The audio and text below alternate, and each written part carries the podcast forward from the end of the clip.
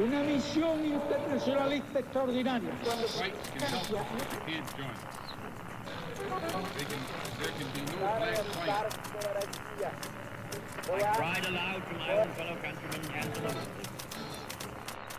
Sua rádio da história.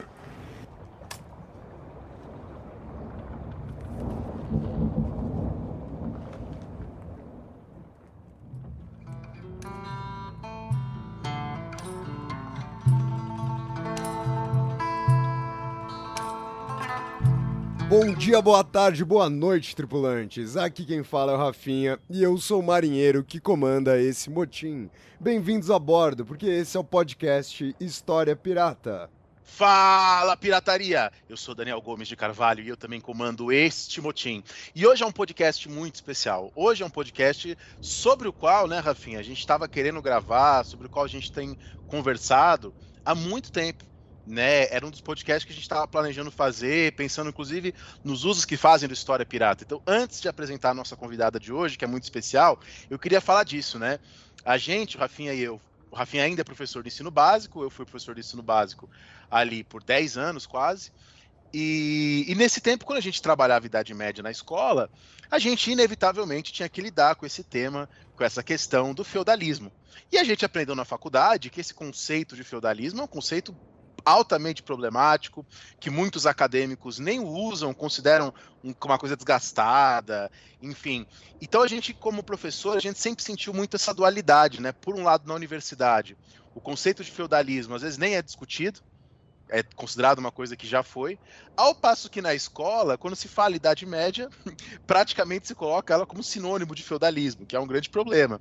Mas isso acontece muito aí em apostilas, enfim, livros que a gente lida quando a gente é professor, né? E nós dois, enquanto éramos professores, o Rafinha ainda no ensino básico, a gente tinha com muita referência o livro do Lário Franco Júnior né, os livros do Lário Franco Júnior, justamente porque eles davam para gente ali uma narrativa, uma estrutura, nos próprios termos que ele usa nos livros dele, muito interessante. Então a gente sempre teve essa angústia, né, Rafinha? Essa ansiedade de querer trabalhar a Idade Média de uma outra maneira, mas também sem desprezar o que os alunos trazem para a gente, né? Quando a gente dá aula em pré-vestibular, os alunos aprenderam geralmente no ensino médio a questão do feudalismo, a gente tem que lidar com isso, né?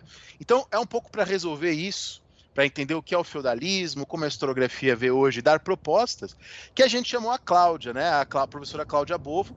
Aliás, uma coisa que a gente nunca disse aqui no História Pirata é que a gente não dá temas para os nossos convidados, né? A gente deixa os convidados escolherem os temas. A gente chama o convidado e fala, ó, escolhe aí o que você quer falar, o que você está afim. E como a Cláudia é mais próxima, a gente é amigo do marido da Cláudia também, do Sorrilha, que já esteve aqui. Já via... Cláudia, já, já viajamos juntos, já. é, a gente foi mais folgado. E a gente falou, ô oh, Cláudia, a gente não pode fazer lá aquele programa sobre feudalismo.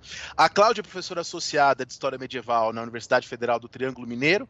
A Cláudia fez o mestrado na, na, Universidade Estadual Paulista, na Unesp, o doutorado na Universidade Estadual de Campinas, né, na Unicamp. Ela foi, olha que chique, Visiting Scholar na Catholic University, né, de Washington, entre 2016 e 2017. Ela fez também pós-doutorado, né, pela Unicamp em 2014, e ela, com todo esse currículo, vai falar um pouco sobre esse tema para a gente hoje. Dá um oi aí pro pessoal, Cláudia. Oi, gente! Muito feliz de estar aqui pela primeira vez no História Pirata. Eu, como ouvinte assídua, Estou muito, muito, muito feliz mesmo e poder partilhar aqui com vocês um pouquinho dessa experiência de tratar esse tema ingrato: feudalismo, feudalidade, sistema feudal, sociedade feudal, sociedades senhoriais. Nossa, teremos muito que debater aqui hoje. Então, boa tarde, boa noite, bom dia, né? Depende do horário que vocês forem ouvir. Valeu demais o convite. E apesar né, da encrenca, da bucha, já que eu não sou especialista no tema, estou aqui recorrendo aos colegas que estudam esse conceito há mais tempo, e aí vale a pena nominá-los aqui, né? Professor da Universidade Aberta, Nacional Aberta do México, professor Diego Amêndola, e o professor Bruno Sales, da Universidade Federal de Ouro Preto é, desenvolveram teses sobre essa temática, então vão ser a nossa bibliografia básica, até porque eles resumem muito aí do, do que a gente tem de mais de três séculos de debate hum. sobre feudalismos e feudalidade. Então, vem com a gente. Cláudia, seja muito, muito bem-vinda. E eu já, já vou antecipar, Dani, uma, uma discussão que a gente escuta toda vez, né, das nossas ouvintes e dos nossos ouvintes quando a gente faz esse tipo de programa. E vai ser legal porque hoje a gente tem essa mesma dúvida, né, Cláudia? Porque, ó, toda vez que a gente propõe aqui uma mudança de sala de aula, e o Dani, a gente passa uma semana escutando: ah, mas não dá para fazer isso em sala de aula. Ah, mas não dá para fazer isso em sala de aula. E a gente sempre tinha o um bom argumento de dizer que a gente fazia. Eu falo, não só dá, como a gente faz. E hoje a gente não sabe como fazer. Então a gente vai descobrir todo mundo junto aqui como fazer isso aqui. Cláudia, muito bem-vinda mais uma vez. Ô Dani, e antes da gente começar o programa de hoje, conta pro pessoal o que, que você tá lendo e, por favor, seja uma coisa boa. Ô Rafinha, eu tô lendo um livro que é um livro bom, mas é um livro ruim também. É um reacionário, né, um crítico da Revolução Francesa, lá no, que escreve lá no século XVIII, começo do XIX, que é o Louis de Bonal. Né, as considerações sobre a Revolução Francesa. Até onde eu sei, não tem em português. Eu tô lendo aqui uma edição em francês mesmo, e enfim, é, é, eu estou escrevendo, né? Você sabe, alguns textos ao mesmo tempo. Um deles é sobre o terror, outro deles é sobre o conservadorismo no século XIX, e é por isso que eu estou lendo também esse texto, para formular esse outro texto, né? O milagre da multiplicação de textos que a gente faz na universidade. E, e Cláudia, tem algo aí que você está lendo que você quer indicar para o nosso ouvinte? Tem, na realidade, né, tô, tô, começando o texto, mas muito inspirada por conta de uma série que eu vi nas últimas semanas, se chama A Descoberta das Bruxas, um texto é, ficção, né, mas que tem aí uma pegada de algumas abordagens históricas, a personagem principal é uma historiadora, então já me chamou atenção por causa disso, da autora é, Débora Harkness, é, então é uma trilogia, estou começando o primeiro livro, e já com os spoilers da série já. Rafinha. Oi, diga. Pais leem? Pais leem às vezes. Pais leem quando não dormem. Lê, dorma enquanto eles leiam ou leem enquanto eles dormam? É... Dorme.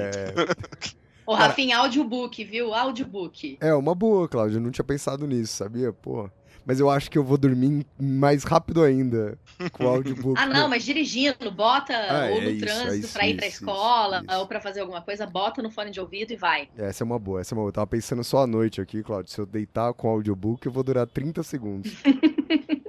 Duraremos, é, é isso aí. então, Dani, eu continuo me preparando pro mini curso que eu vou dar aí em Brasília, inclusive que vai ser essa semana, mas é uma semana do passado para você que está escutando a gente né? Porque o curso já vai ter acontecido. Aliás, quem sabe a gente vai subir aqui o curso como um, como um bônus para vocês ouvintes do História Pirata.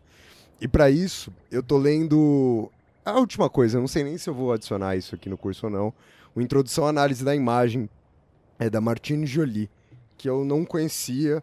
Eu comprei, acabei comprando o livro na feira do livro e tô, tô dando uma olhada aqui, é uma, uma abordagem não histórica sobre análise de imagens. E eu estou pensando o que, que vou, vou acabar adicionando, o que, que eu não vou acabar adicionando nesse nosso curso. Agora, antes de começar o programa de hoje, para o qual estou muito ansioso, eu só quero lembrá-los de como vocês podem fazer para ajudar o História Pirata a se manter sempre no mar. Lembrando vocês que há três formas de fazer isso. A primeira e sempre a mais importante, ajudando a divulgar o História Pirata, o nosso podcast e também nosso Instagram, lá no arroba História Pirata.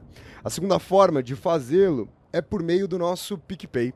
Você pode entrar em picpay.me barra História Pirata, tudo junto, e ali você encontra diversos planos de assinatura para ajudar a gente. Lembrando que os nossos planos de assinatura, eles te oferecem recompensas, dependendo ali do valor. Se for o valor mais baixo, a gente não te oferece nada. Se for o valor mais alto, a gente também não te oferece nada. A recompensa é o História Pirata continuar sobrevivendo. E a última forma de ajudar a gente é aquela vontade pontual que você tá de mandar um dinheiro para alguém. Seu celular sofreu um golpe, clonaram seu WhatsApp e estão pedindo dinheiro para família, manda depositar dinheiro para História Pirata também. E aí é só você enviar um pix para nossa chave, que é também o nosso e-mail podcast historiapirata@gmail.com. Lembrando que tanto o link para o PicPay quanto a nossa chave, né, o nosso e-mail, estão aqui na descrição do programa de hoje. Aliás, programa esse que vai estar dividido em três blocos. No primeiro bloco do programa de hoje, a Cláudia vai trazer um pouco para vocês o que é essa ideia de feudalismo, falando um pouco né, da origem do conceito e o conceito em si. No segundo bloco do programa de hoje, um pouco sobre novas perspectivas historiográficas. Afinal, vale a pena continuar usando esse conceito? Não vale a pena? Quais são os problemas e as suas implicações? E por fim, essa é o momento né, que vocês estão esperando, as abordagens possíveis em sala de aula para a gente tratar a partir de todas as questões que serão levantadas no programa de hoje. Então, bora começar o programa. Vamos ao primeiro bloco do programa de hoje, entender um pouco melhor o que é o feudalismo.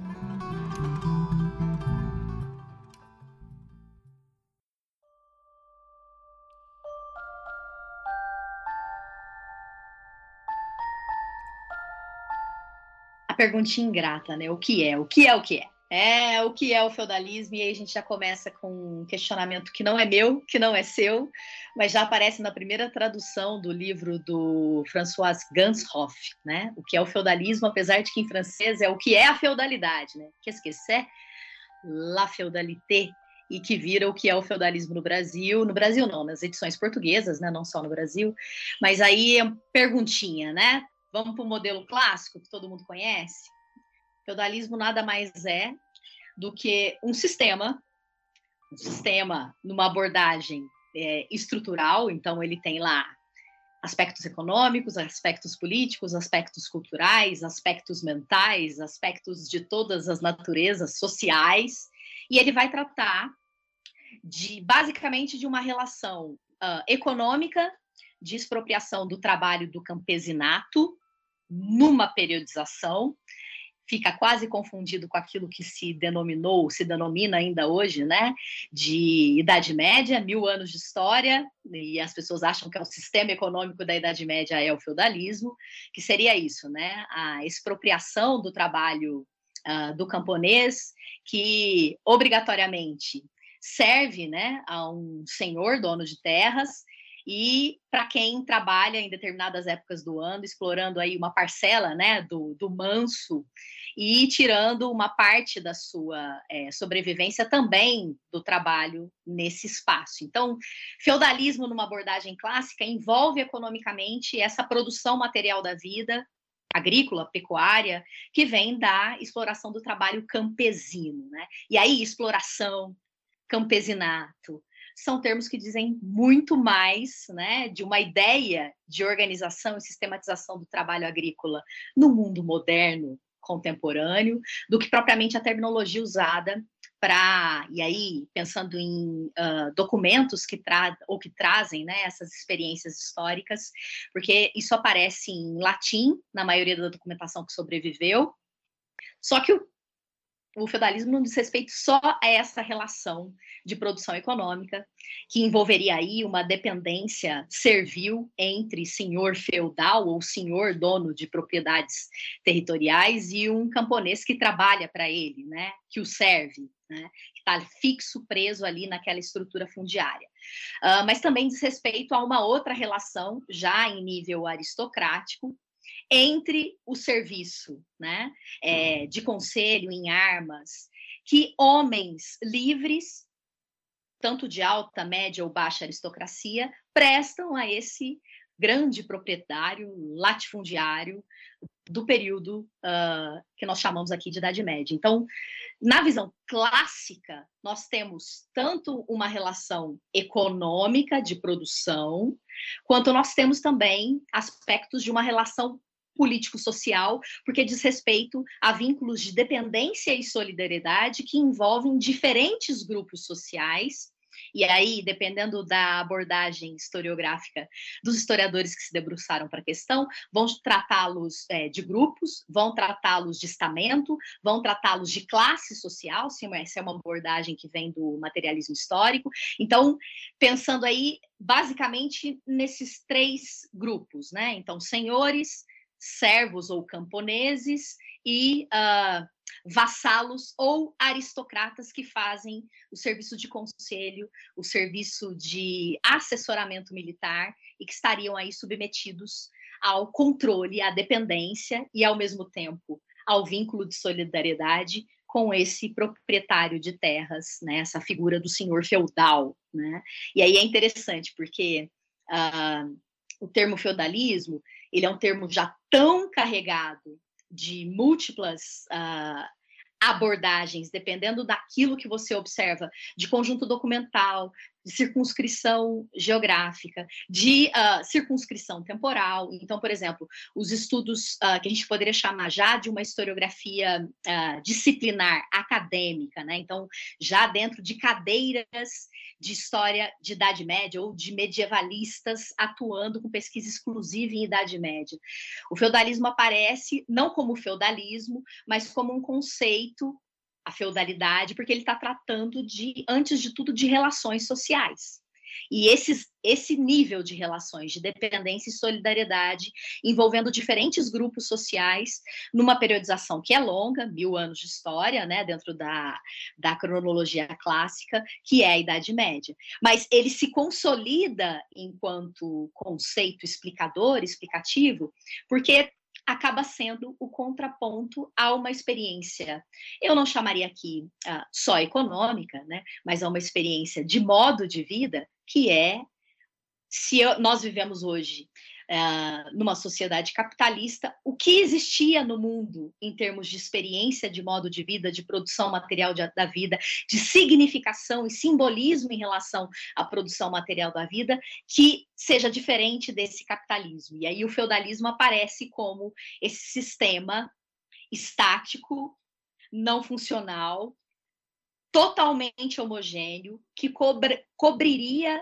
uma larga temporalidade explicando os mecanismos de produção e reprodução social uh, disso que nós chamamos de Idade Média. Tá? E aí você vai encontrar e é interessante isso, né? Numa abordagem uh, evolutiva da história, você vai encontrar feudalismos fora de uma Idade Média clássica, que teoricamente estaria circunscrita aí aos espaços é, do Mediterrâneo, então norte da África, Europa e uma parte do leste europeu e da Escandinávia, mas que você encontraria, por exemplo, o feudalismo fora uh, do século XV, né, da fratura aí uh, dos debates entre é, humanistas, renascimentos, reformas de igreja, rachas e, e, e brigas homéricas, né, entre monarquias se estruturando aí na fratura do século XV para o XVI, grandes navegações, né, incorporação do mundo é, e do, do ambiente atlântico, né, numa vinculação global, você teria feudalismo, por exemplo, até o século XVIII, século XIX, em espaços orientais, como na China, no Japão, porque o feudalismo seria uma marca histórica da evolução das civilizações. Então, nós teríamos, e aí essa perspectiva também é um pouco teleológica, né? porque você teriam sistemas um, primitivos é, que estariam muito voltados a experiências comunitárias de produção material da vida e que estariam aí em experiências sociais históricas de uma pré-história, de uma história antes da grafia, de uma história de início de grafia, mas aí daquilo que a gente chamaria aqui, né, de sociedades antigas. É, depois você vai ter isso, a Idade Média, que seria esse momento aí, né, de uma experiência de superação desses regimes de produção comunitários e escravistas, para um regime que seria esse regime de produção material da vida, que seria o feudalismo e passando depois para mercantilismo, capitalismo. E aí a base do olhar disso é eurocentrada. Então a Europa passou por essas fases dentro da, da cronologia, da expectativa cronológica. Só que você tem lugares no mundo que estão mais atrasados.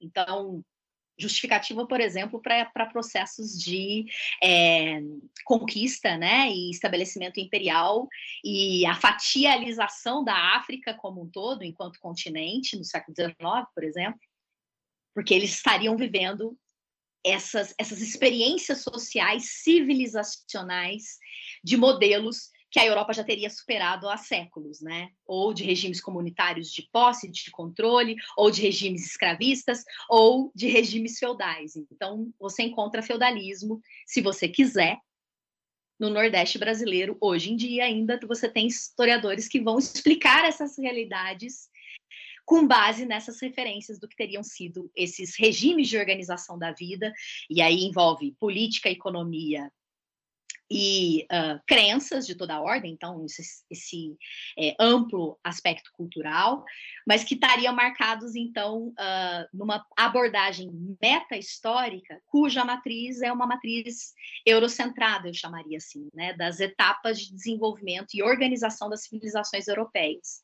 Então, por isso é um, um conceito com muito problema de, de abordagem de discussão, entre outras coisas, porque a gente cai naquela clássica uh, perspectiva estática, né, de uma sociedade uh, que não há mobilidade social, que não há mudança social para os homens, para os sujeitos históricos que estão ali uh, experimentando aquelas realidades, eles estão submetidos a uma condição determinada por nascimento, nada muda isso, né?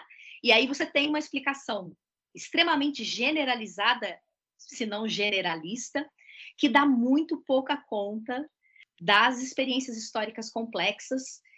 E aí, pensando em Idade Média, mil anos de história, a depender do, do, da lupa que você coloca sobre determinados territórios, você vai ter experiências muito divergentes e uh, elas todas foram pensadas, entre outras coisas, por conta dessa, dessa uh, sistematização, eu poderia chamar assim, né, de uma história disciplinar que precisa fundamentar, entre outras coisas, a origem dos povos, a origem das nações, que é justamente quando a história se profissionaliza enquanto é, mecanismo narrativo e descritivo de como as coisas acontecem, né? explicar as experiências históricas ao longo do tempo, e o fato disso ser ou ter se estruturado da forma como foi no momento em que a Europa, né, dominava politicamente, economicamente, belicamente outros continentes,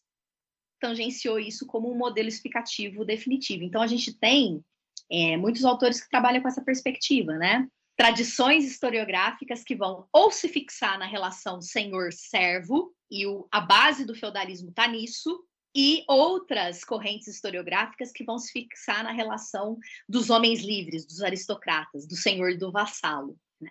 Quando isso cai numa explicação uh, generalista para a educação básica, que sumariamente precisa né, ser menos complexa, porque você tem menos tempo para trabalhar todos os detalhes dessa relação, o que, que você faz? Você junta isso naquela é, pirâmide clássica que todos nós conhecemos, que normalmente coloca o rei, ou inclusive a estrutura eclesial, né, pensando aí bispos, papas, na parte menor, no cume da pirâmide, né? Então, grupo social menor, mas que detém mais poder, a, a parcela do meio seriam esses homens que servem ou por armas ou por conselho, mas que também fazem parte desse estatuto de liberdade e que têm né, condições de negociar é, com a alta aristocracia os seus posicionamentos, inclusive né, essa condição de solidariedade.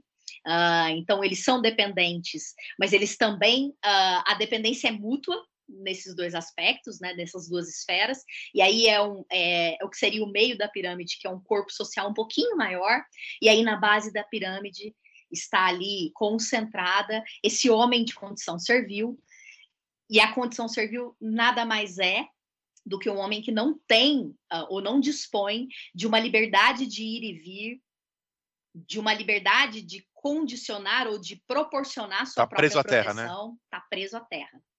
Ele não consegue é, sobreviver materialmente, socialmente, culturalmente, fora dessa esfera de proteção e de uh, sustento material que essas, esses níveis de aristocracia que estão acima dele uh, o proporcionam. Né? Só que aí é interessante, porque você olha para essa pirâmide e escapa dessa pirâmide. O homem livre que é comerciante, que é diaspórico, ou seja, que é um homem que está para lá e para cá, escapa dessa pirâmide. Uh, uma série de homens livres que trabalham em ambientes urbanos, e aí aquela ideia de que na Idade Média cidade vai aparecer só uh, na época né, do, uma de um quase proto-renascimento ali no século XII, então você vai ter o início das comunas, de uma sistematização de serviços urbanos. Gente, tem, tem cidade, a Idade Média. Roma é uma urbis antiga que funciona a Idade Média inteira. Aliás, Roma não é uma urbe uh, antiga. Roma é uma urbe medieval, porque todas as estruturas antigas, com exceção do Coliseu e alguns poucos é, alguns poucos espaços patrimoniais hoje que ainda estão de pé ali, tudo aquilo foi desmontado para construir outro tipo de edificação que é tipicamente é, medieval. Então, é uma cidade que exala uma estrutura urba, urbanoide medieval e que não deixou de ser um centro de movimentação, de troca, de encontro, né, de uh, vida. E isso tudo fica de fora de uma perspectiva explicadora da pirâmide, que está aí tangenciada por essa. Sem, contar, né, Cláudio? Tinha um professor de matemática amigo nosso que sempre ah. zoava isso. Sem contar que o professor vai lá, desenha uma pirâmide social, fala que é uma pirâmide social, mas geralmente ele desenha um triângulo, né? Não uma pirâmide. É, é até o erro matemático também. É verdade, é verdade. A gente, na é escola que a gente dava aula, tinha um professor amigo nosso, Tião, que ele sempre desenhava um triângulo na aula de professor de matemática, né? Ele desenhava um triângulo falava: o que, que é isso, gente? Aí os alunos, um triângulo. Aí ele falava, é, mas professor de história é uma pirâmide. então não é só, é o erro matemático também, né? Além de ser o erro histórico. E, e, e, assim, gente, eu não preciso ir muito longe. É, semestre passado, eu pedi para os estudantes aqui do, do curso de História da UFTM fazerem um levantamento em material didático da pirâmide. E eles encontraram material didático do positivo que ainda tem a pirâmide. Então, e assim, né, o material didático que a gente poderia dizer assim, é, é, tem renovação, está muito preocupado com demandas de SESU, né, de Enem, de vestibular, então teoricamente está sendo renovado, e acho que faz bastante tempo que não cai o tema feudalismo, propriamente dito, numa cobrança é, desses exames nacionais, é, né? Cláudia, eu tava, desculpa te interromper, mas eu tava até guardando essa pro final. Eu fiz ah. essa pesquisa na hora que a gente começou a falar aqui. Eu peguei os grandes vestibulares do Brasil, e eu tenho cinco perguntas com a hum. palavra feudalismo nos últimos cinco anos. Ah. E, e, uma questão sobre feudalismo mesmo é uma. Hum. As outras tá. É, tá no nome do livro, tá no nome da obra. Nada, assim. É, não, não, aparece não mais. Não aparece né? mais, assim. Nos grandes vestibulares. Eu não fiz uma pesquisa generalizada. Depois eu fiz uma generalizada e tem muita pergunta ruim, mas de vestibular que é ruim. Lembrando que uhum. vestibular ruim não implica em faculdades ruins, né? Só o processo de seleção, a, a, a questão em si. Mas, de fato, nos grandes vestibulares que pautam esses programas, tem uma pergunta. é, então é... é. Então, e é pouco. Por exemplo, esse semestre, acho que foi no Enem, caiu uma pergunta de um livro uh, do professor Marcelo Cândido. Não, do Leo. História, do... História do roubo da, na Idade Média? Não, isso, da fome. Isso. Do, é. do ou da fome, é uma coisa assim. No Gente, no uma pergunta super, Do ano passado é o livro do super, Leandro, né? Uma pergunta super difícil. E aí eu, eu vou entregar aqui a primeira mão para quem estiver ouvindo a gente, né? É, tinha duas respostas possíveis. Eu, olhando lá o vestibular, marido de uma amiga mandou, e você olha para a questão e fala assim, putz, dava para responder duas coisas aqui. ah, e, e, aí, assim, não, deixa eu voltar no livro para ver, né? Porque é tão um, tão específica, específica, que você jamais trabalharia um conteúdo desse na formação, seja no ensino médio, seja no Fundamental 2, porque é muito detalhe. E aí, uh, esse é o ponto, né? É, a gente tem tido mais dificuldade, então, isso é uma demanda ainda de um ensino de história da educação básica, que precisa pensar por que, que eu ensino história ali, se eu não estou só atrás de conteúdo, se eu estou atrás de perceber, né, uma movimentação de sociedades, pensando uh, diferença, pensando continuidade, pensando é, entre outras coisas, né, experiências sociais muito díspares da nossa. Então, eu não quero saber de conteúdo propriamente dito. Uh, feudalismo talvez seja uma das coisas que não tem por que estar tá caindo, ou cair num vestibular hoje em dia. Idade Média já virou outra coisa, seja em produção acadêmica, seja em produção midiática. Então também tem isso, né? Uma oferta de referências sobre o que a Idade Média é ou o que a Idade Média pode ser em termos de interpretação contemporânea, que está aí extremamente alimentado por séries, por uh, produtos de videogame, e ali não clássico, taxado o feudalismo. Uh, e aí eu tô pensando, uh, lembra do William Wallace? Né? Freedom, lembra daquele filme? Coração Valente? o Coração Valente tem umas abordagens de sociedade feudal, pensando inclusive Irlanda, né? É, Europa do Norte. Mas é muito interessante como essas abordagens cinematográficas já não se apegam a isso mais. Né? Então, as próprias narrativas fílmicas já têm outra abordagem que às vezes vai muito nisso, né? Num, num explorar violência. E aí, esse é um dado interessante. Essa estrutura geral de entender que feudalismo é equivalente à Idade Média tornou a Idade Média equivalente à Europa, tornou a vida e as experiências sociais medievais equivalentes a foi igual em todo lugar. E aí a primeira coisa que um estudante de história é, chega na faculdade e às vezes raramente o tema é, feudalismo aparece uh, cravado, né, em duas, três, quatro aulas de um professor. Às vezes o professor vai te dar livros para ler ou uh, artigos que sumarizam a questão, porque tem outros temas uh, da abordagem de história medieval que são muito mais ricos e mostram muito mais a dinâmica extremamente heterogênea dessas sociedades, inclusive mediterrânicas, então não preciso pensar só em Europa propriamente dita, enquanto experiência é, ocidental, ignorando Rus, Kiev, é, Bulgária, tá? Eu posso pensar numa experiência mediterrânica, e aí você vai encontrar uh, muitas formalizações de relacionamentos que estão tangenciados por noções políticas, por noções econômicas e por aquilo que a gente poderia chamar né, de uma capa de, de símbolos e significados, de representações que são culturais, que uh, superam em muito aquela definição clássica de feudalismo, o feudalismo clássico estudado na Borgonha, que a gente tem a tese do George B como grande referência, mas aí você tem a, o Perry Anderson naquele livrinho clássico, né? Passagens da, da, da passagem da antiguidade. antiguidade ao feudalismo, que inclusive foi reeditado pela editora da Unesp recentemente. Dá para entender, né? Tanta coisa publicada nova, diferente. É a mesma coisa a, a, da editora da Unesp republicando Michel Vovelho. Ótimo texto, tal, mas assim, porra, tem muita coisa nova de Revolução Francesa diferente, eles ficam republicando essas coisas, né? E aí, a tese do, do, Perry Anderson, e aí tem uma crítica muito feroz ao Perry Anderson, porque o Perry Anderson não trabalhou com documentação propriamente dita, ele faz uma síntese é, histórica a partir de leitura de historiadores e não necessariamente de trato com documentação primária, né? E aí, para medievalistas que é, são quase né, é, o berço do historicismo ou do neo-historicismo, ah, vai dando ah, uma gastura, assim.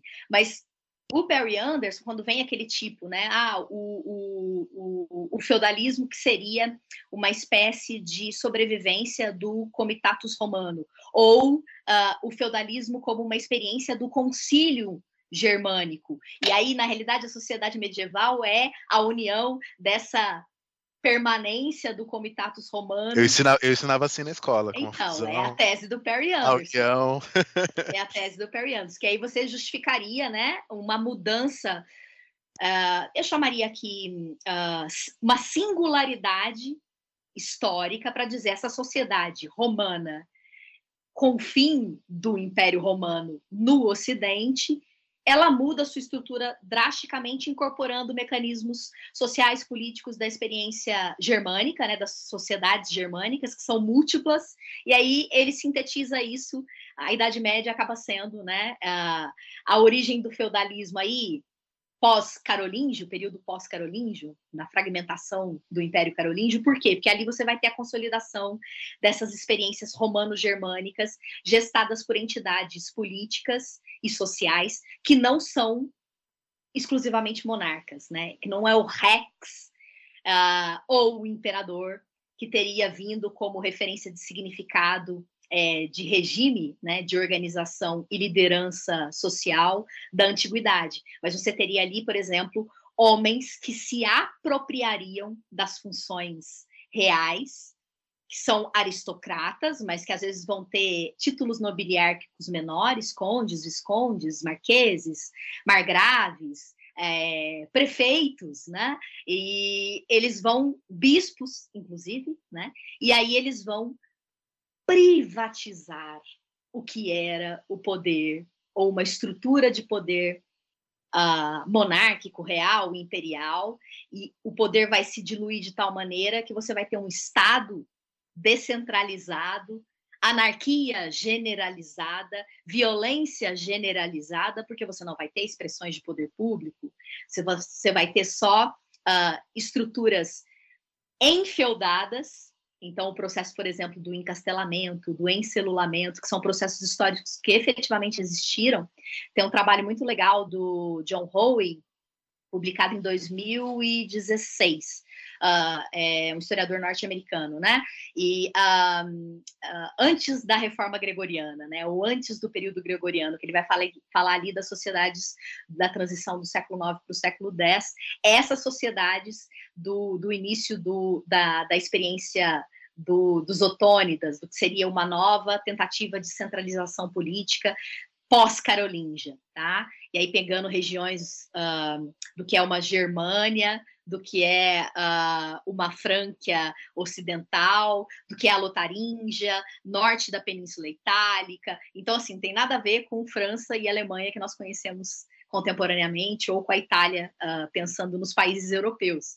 E justamente o, o, o, John Howe trabalhando com documentação, trazendo né, à tona relatórios de, de sítios arqueológicos, vai mostrar que a enquanto a gente tem ali 30, 40 registros documentais do processo de encastelamento, ou seja, de construção de paliçada, de pessoas que vão para uh, ah, top, é, topos, é, cumes de pequenas é, montanhas, não chamaria nem montanha, vai, pequenas elevações de terreno para construir a sua estrutura de morada, construir uma paliçada ou uma cerca, né? de madeira, não tem nada de pedra, essa coisa que a gente tem ideia do que são os castelos medievais, né? E uh, em termos arqueológicos, você tem registro de mais de 300 sítios dessa natureza na região aí do que é Lotaringia, do que é a Germânia, e que, documentalmente falando, registros escritos, você vai ter lá 30. Né? E aí o que, é interessante?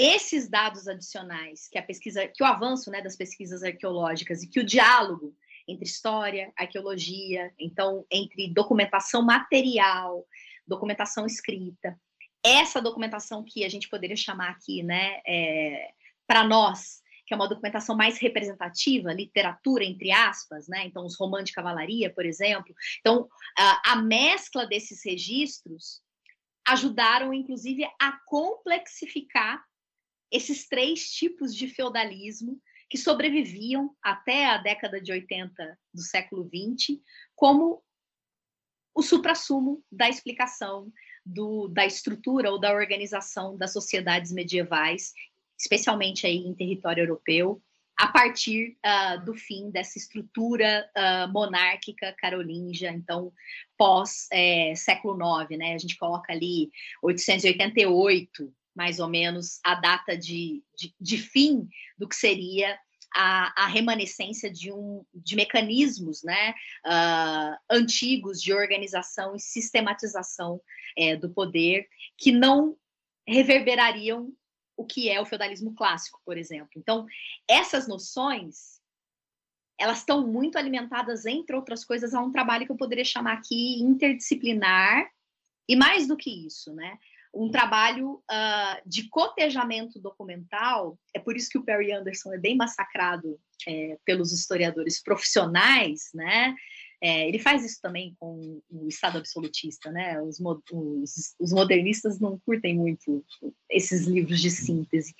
É, não curtem muito por quê? Porque às vezes perde isso, né? A densidade documental que eu não chamaria que daria prova, mas que apresentaria é, para um público interessado e para um público que está em informação histórica, como os registros, aquilo que sobrou de vestígio, pode ser mobilizado para pensar, inclusive, isso, né? Outras experiências sociais que não existem mais. E a gente tem, então, essa fortuna de explicações sobre o feudalismo, e eu estou só falando de feudalismo aqui, porque no Brasil, feudalidade quase não aparece como referência em português das traduções é, que foram feitas das obras desses autores, tá? É feudalismo. O máximo é isso, uma sociedade feudal uh, do Mark Bloch, né? Então, primeira idade feudal, segunda idade feudal, é, regime feudal, sistema feudal, mas o termo feudalismo está ali. E aí uma pergunta que muita gente se faz, né? Por quê feudal? Isso vem onde? Onde isso aparece? O, o termo feudo qualifica o quê? Tem um texto do, do Alain Guerreau, que é um texto que está publicado em português, uh, edição portuguesa, desde a década de 80, né? Lançado em Portugal em 1980 a maioria das universidades brasileiras tem lá o seu, o seu exemplar, Feudalismo, um Horizonte Teórico, é o título do, do livro, né? E o, o faz isso, ele critica toda uma historiografia do século XX nas primeiras primeiros capítulos do texto, e lá no último capítulo ele apresenta uma síntese, né? O que ele talvez proporia ali como síntese explicativa do feudalismo. E aí ele abre o texto ele é muito ácido na sua escrita, né? Muito combativo, é um historiador. Um, isso, não tem papas na língua para criticar os colegas, de jeito nenhum. E escrevendo numa academia francesa que tem, né, todo um, um, um cuidado, né, para não, não romper com certas com certos protocolos, né, hierárquicos. E aí ele fala é um ingênuo, e eu tô, ele não usa esse termo, tá? Ele é mais agressivo. É um ingênuo quem acha que uh, o feudalismo diz respeito à exploração do camponês por um senhor proprietário de terras. Então, estou simplificando o que ele fala na abertura do texto. E aí ele começa trazendo, entre outras coisas, um vocabulário da documentação latina, que é um vocabulário e textos que não mudaram dos antiquários do século XVI até as grandes coletâneas, é, grandes edições, né, Patrologia Latina, Patrologia Grega, a Monumenta Germana Histórica, século XIX do século XX. Tá? Então, são os mesmos textos, com organizações e edições diferentes, mas são os mesmos textos. O que a gente tem de novo? A documentação, que na realidade são os relatórios de sítio arqueológico para cotejar. Né? Aí o trabalho com iconografia, que vem do pessoal da história da arte, o trabalho uh, da área, né, da, da, das literaturas, e não só história e literatura, mas também tratando um pouco dessa dimensão das representações, usando documentação que para o nosso crivo, até pouco tempo atrás, era documentação descartável, porque falava de uma ficcionalidade, que são uh, os romances de cavalaria, por exemplo. E, e é justamente é, essa cobrança, né, com trabalho, contrato com documentação, que faz a gente perceber o, o feudalismo como uma uh, um conceito que na realidade não é um conceito. E aí quem diz isso é o Diego Amêndola, né? É um contraconceito. Ele já chega justamente, ele nasce enquanto abordagem a partir ali uh, de uma de uma trajetória de estudos uh, no francês tratado a primeira vez em 1784 no italiano em 1796, em alemão em 1801, em castelhano em 1808. A uh, primeira vez que o termo feudalismo aparece, né, uh, grafado como uma experiência histórica que diria respeito às sociedades medievais ou à experiência histórica da Idade Média. Só que a palavra feudo, feudum, é, ela é muito antiga e ela diz respeito a contratos jurídicos que, assim, se vulgarizam. Então, o texto do Guerreiro é bom por isso, porque ele vai mostrar essa vulgarização do termo já final do século XIII, e que diz respeito muito mais a um registro fundiário do que ao registro de uma relação social do que a é, uma prática. Uma vez eu ouvi que um feudo podia ser um boizinho, uma vaquinha, não necessariamente, porque é aqui no Brasil feudo, terras com Terras, isso, isso. E, e assim, uh, o feudo que dá origem ao, ao adjetivo feudal, né? Ele teoricamente ele é usado muito tardiamente na experiência de registro documental dessas relações, seja de uh, benefício. O que, que é isso? É dar em troca um serviço de armas ou um conselho, um tipo de ganho, que pode ser inclusive a própria armadura, na realidade a cota de malha, porque não é aquela armadura bonita que vocês veem lá no Excalibur, né, que são já armaduras do século XV, XVI, é uma cota de malha, uma espada, um elmo, um, uma, uma, como é que chama lá, a cela do cavalo para você montar, sabe? Então não tem, às vezes é uma peça da indumentária cavaleiresca, às vezes pode ser uh, uma, uma, uma parcela de benefícios, ou seja, de não pagar impostos para algumas coisas, de não recolher dízimo, então, é um, um amplo, e aí eu vou chamar isso espectro, porque é uma coisa negra mesmo, que a palavra benefício pode significar, e benefício aparece muito mais na documentação latina do que feudo. Feudo é um termo tardio, só que lá, na transição do século XVIII para o século XIX, as bordas dos movimentos né, de contestação de uma estrutura monárquica, de toda uma sociedade uh, de, vou chamar aqui, né, de uh, fomentos de privilégio, aquilo aparece como referência a, a, a ser usado, mobilizado para dizer de uma experiência histórica que nós queremos abandonar ou pelo menos é. que nós queremos confrontar. E, e, na Revolução Francesa, né, Cláudia, isso é muito claro. Né? Por isso que eu adorei quando eu ouvi essa expressão da, do feudalismo como contraconceito, porque na hora eu pensei, pô, na Revolução Francesa é isso, né? Porque você disse agora, 1784 aparece o termo em francês, feudalismo. Em 1789, no começo da Revolução Francesa, tem uma lei de, de 4 de agosto, que é a lei do fim do feudalismo. Né? E o que, que significava fim do feudalismo ali? Era justamente o fim dos privilégios, das isenções, para trazer uma ideia de igualdade diante da lei. Né? Então, assim, o feudalismo ali na Revolução Francesa aparecia exatamente isso, tudo de ruim que a gente quer acabar para criar essa nova sociedade onde há igualdade perante a lei. Né, um pouco parecido junto com a ideia de antigo regime, né? Aqui, é, o antigo regime é o nome ali criado na Revolução Francesa para chamar aquilo que eles queriam acabar, que não era exatamente antigo, que ainda existia é, é, naquele momento, né? Mas era algo que eles queriam tornar antigo, né? Tornar velho, tornar carcomido para construir uma sociedade nova, né?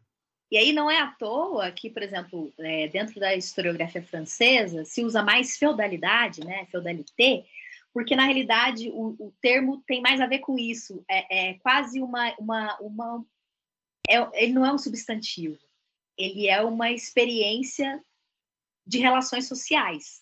Então, feudalidades, e se usa muito mais no plural do que é, taxativo, né, numa coisa só, apesar lá do, do Ganshoff, quando vai falar é, que esquecer la feudalité, ele usa Uh, ele tem toda aquela uma abordagem é, jurídico-política da história, então ele vai na documentação é, de registros cartoriais para dizer, ó, não, aqui eu tenho um contrato do senhor feudal com o vassalo, ou eu tenho um contrato do senhor feudal com o servo, dizendo, ó, tem tantos, tem tantos mansos servis dentro dessa propriedade, e aí, é, com base nisso, ele cria é, uma explicação estrutural muito mecânica, baseada numa leitura de direito que nem hoje os historiadores do direito trabalham, e que se vulgariza, mas ele mostra, por exemplo, diferenças é, de um espaço anglófono para um espaço é, francófono, né, para um espaço é, do Languedoc francês, por exemplo, sul da França. Então, é interessante perceber que essa historiografia que vai se profissionalizando, construindo inclusive essa área, né, a medievalística, essa historiografia ela vai uh, fomentando a cristalização da noção do feudalismo é, e criando novos adjetivos, em vez de usar feudalismo, feudalidade, por exemplo, é, outras terminologias, porque a documentação não dá conta de tratar do feudalismo da forma como ele é cristalizado enquanto essa experiência que se quer rechaçar num ambiente é, contemporâneo da sua criação ali, que é transição do século XVIII para o século XIX, de uma sociedade em ebulição, com muitas ideias em circulação, mas ainda presa a referenciais, e aí isso é um ponto importante, né? De uma tradição aristocrática que sobrevive, se não pautada efetivamente nas experiências sociais desses homens aí do século XVIII, mas uh, numa etiqueta do como agir. E aí, Versalhes é muito interessante nisso, né? Porque é, as regras de etiqueta reproduzem uma ideia de origem dessas práticas que estariam lá no berço da, do nascimento das monarquias medievais. E, que monarquias são essas? Monarquias feudais, né? Então, uma França capetinja, uma Inglaterra plantageneta, é, um, um império sacro romano germânico. E a gente tem problemas com essas explicações, porque na realidade é uma história que, inclusive, é, contemporaneamente aí aos ilustrados e pensadores, né, pré e pós Revolução Francesa, é uma história que eles querem abandonar, né, que eles querem colocar a experiência histórica deles como uh, o caminho correto, né, de orientação da civilização. Então, deixar de lado essa experiência violenta, anárquica, bagunçada, sem poder público, sem liberdade, né?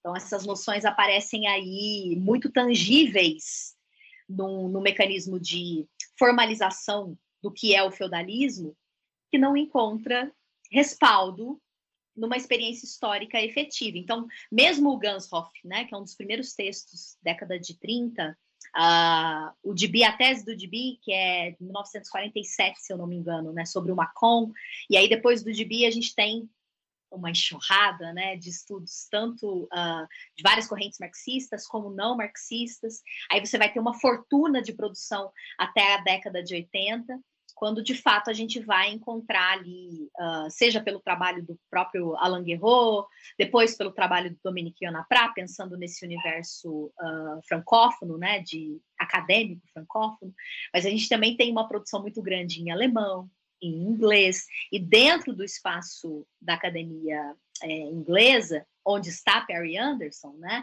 você tem historiadores uh, como Chris Wickham, que é um medievalista da alta Idade Média, né, dessa sociedade uh, de sobrevivência romana, de uma perpetuação da romanidade aí no começo da Idade Média, que ele lida com essas questões também do feudalismo, porque assim, acaba tendo que passar por isso, porque é quase um tema clássico na virada dos anos 70 para os anos 80. Então, a década de 80 produziu muitos textos.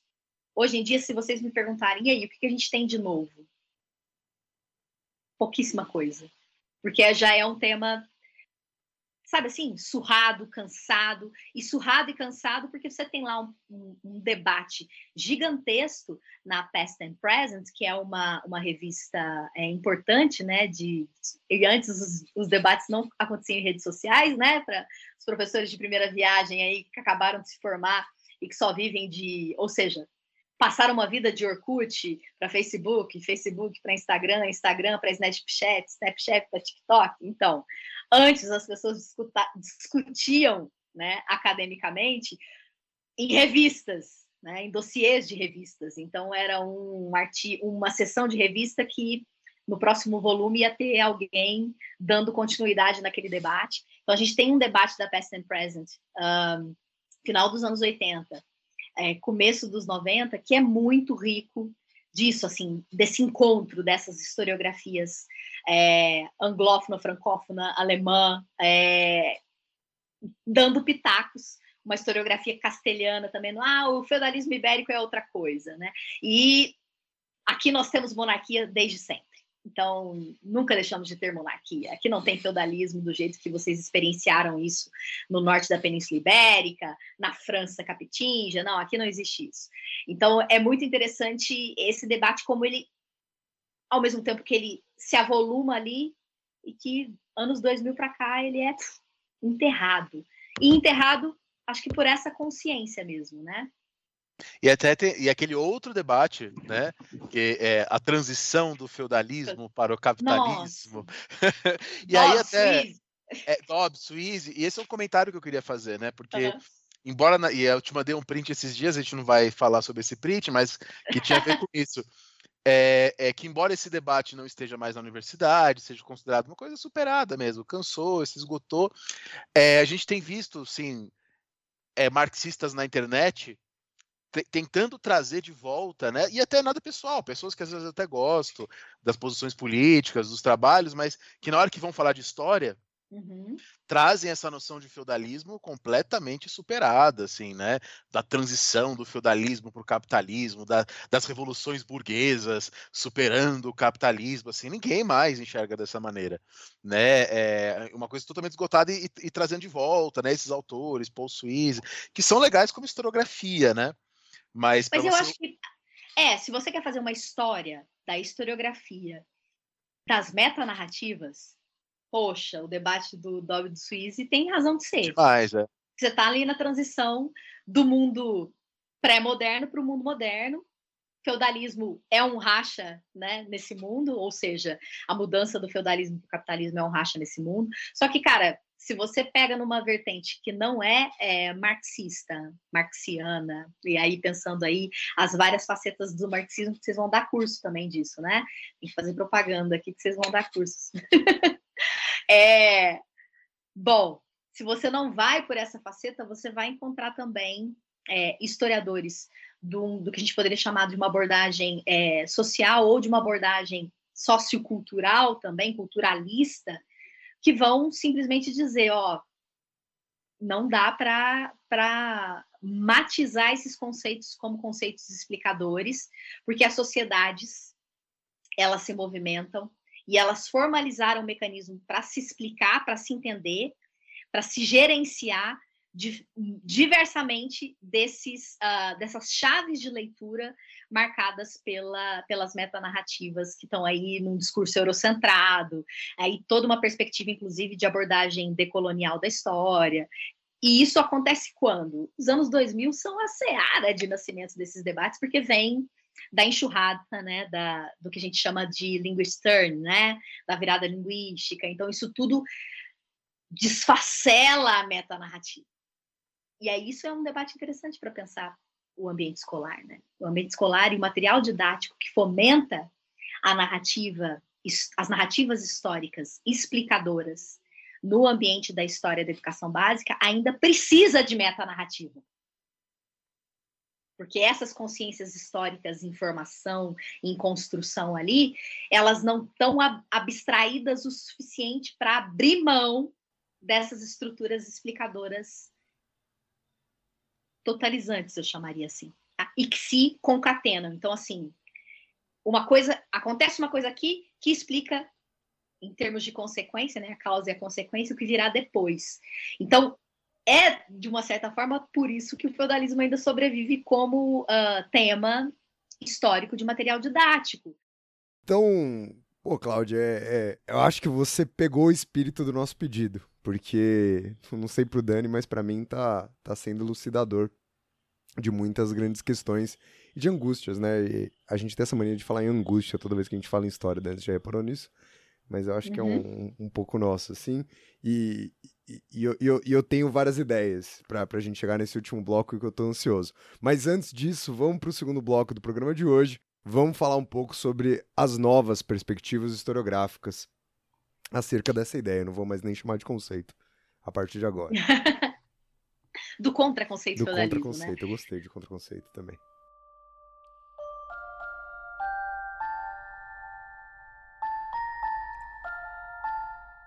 Eu acho assim, a gente tem várias abordagens. Talvez a mais bacana, que é a abordagem que critica é, de maneira muito veemente essa ideia de uma, de uma mudança radical então, se feudalismo não é a Idade Média toda, se feudalismo é aquilo que acontece, é uma sociedade, um regime feudal, entre a transição do ano 1000 até o século XIII, tá? porque depois você vai ter mercantilismo, vai ter uma sociedade urbana mais pungente, mecanismos de organização é, política mais estruturados, pensando nas monarquias. Então, se o feudalismo, enquanto experiência, enquanto uh, processo né, de relação social, política, cultural, está ali entre séculos 11 e 13. E aí, dependendo da cercania, então, olhamos para aquilo que muitos autores olham, né, que é o sul da França, que seria o território onde a gente tem uma abundância de monografias, né, de estudos regionais com documentação. Você vai ter ali uh, historiadores que não vão tratar mais de feudalismo, vão falar de regime feudal, vão falar é, de sociedade feudal e vão questionar, inclusive, essa virada mutacionista, ou seja, a gente sai de um processo de organização é, de uma sociedade com estrutura né, monárquica, uma certa burocracia, um certo controle público da comunidade cristã, para um processo de privatização do poder que seria provocado pela mutação feudal ou por esse processo de apropriação dos senhores feudais de prerrogativas de, de ação e poder uh, que seriam até então exclusivamente monárquicas, tá? E aí Dominique Barthélemy, que é o autor clássico para derrubar, ele tem vários artigos é, discutindo né, que não há uh, uma mutação feudal. O Dominique ele tem um texto publicado, em, editado no Brasil pela editora da Unicamp, sobre a cavalaria, e o texto da cavalaria mostra um pouco, em termos de longa duração, como uh, os regimes né, de prestação de serviço militar não é uma novidade dessa instituição cavaleiresca uh, do, do, período século XI, XII, XIII, você tem essas experiências uh, militares ou processos de militarização e de valorização do combate militar como uma prerrogativa aristocrática, inclusive antes, então como uma herança né, muito mais longa, e ele faz essas abordagens, né, na longa duração, vai ali até a uh, transição da antiguidade tardia, então século V, século VI, século VII, século VIII, para explicar os processos do XI, do XII, do século XIII. E aí o, o Barthélemy vai uh, cravar fundo que a gente tem poder público, sim, estruturado ali, por mais que você não tenha uma figura figura monárquica centralizadora dessa referência, né, de autoridade, de poder, de controle, você tem estruturas mais regionalizadas, mas que estão também pautadas em uh, que a gente poderia chamar processos de burocratização, de institucionalização, de uh, estruturas que vão controlar a vida das pessoas, inclusive para isso cobrança de dízimo, é, processos de controle, né? De quando se faz ou quando não se faz a guerra, de como se faz e como não se faz a guerra. Né? E aí uma presença eclesiástica também bastante, uh, cada vez mais profissionalizada em ditar né, calendários, significados, o que é uma guerra justa, o que é uma guerra tolerável. Então, o Barthélemy é um que entra nessa seara para dizer, ó, tudo que estão dizendo que a gente vai viver a partir do ano 1000, uma anarquia feudal, nada mais é do que retrato de uma documentação eclesial produzida em ambiente uh, episcopal e monástico, que, entre outras coisas, está reclamando sobre a sua capacidade, a sua autonomia de gestão material daquilo que eles têm em termos de propriedade, de serviços, inclusive de camponeses, né? Então, de pessoas que circulam naqueles ambientes é, em torno do monastério, em torno uh, da, da, das igrejas catedralíticas.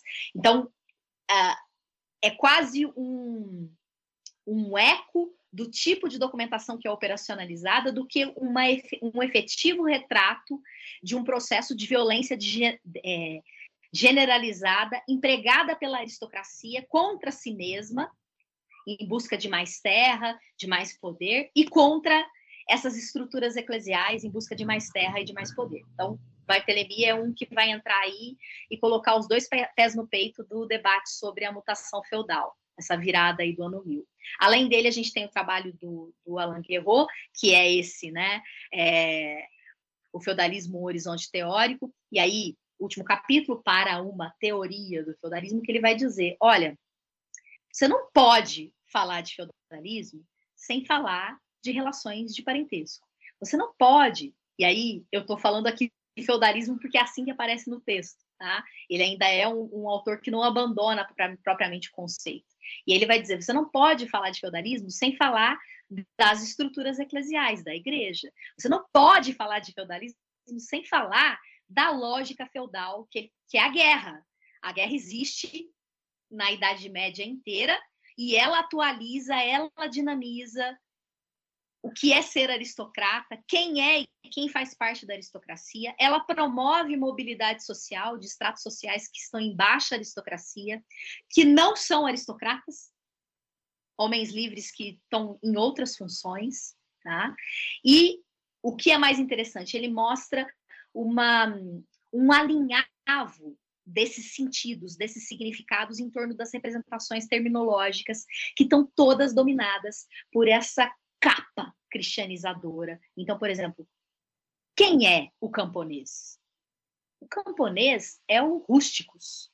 Rústicos pode ser traduzido literalmente como camponês, mas pode ser traduzido como um homem que não sabe ler. É um homem rústico. Rústico, né? Não, não é o termo viril aqui da nossa da nossa contemporânea. É um homem rústico, não sabe ler, que não domina as letras, né? Que às vezes não domina protocolos, sabe? E um aristocrata pode ser rústico, ok?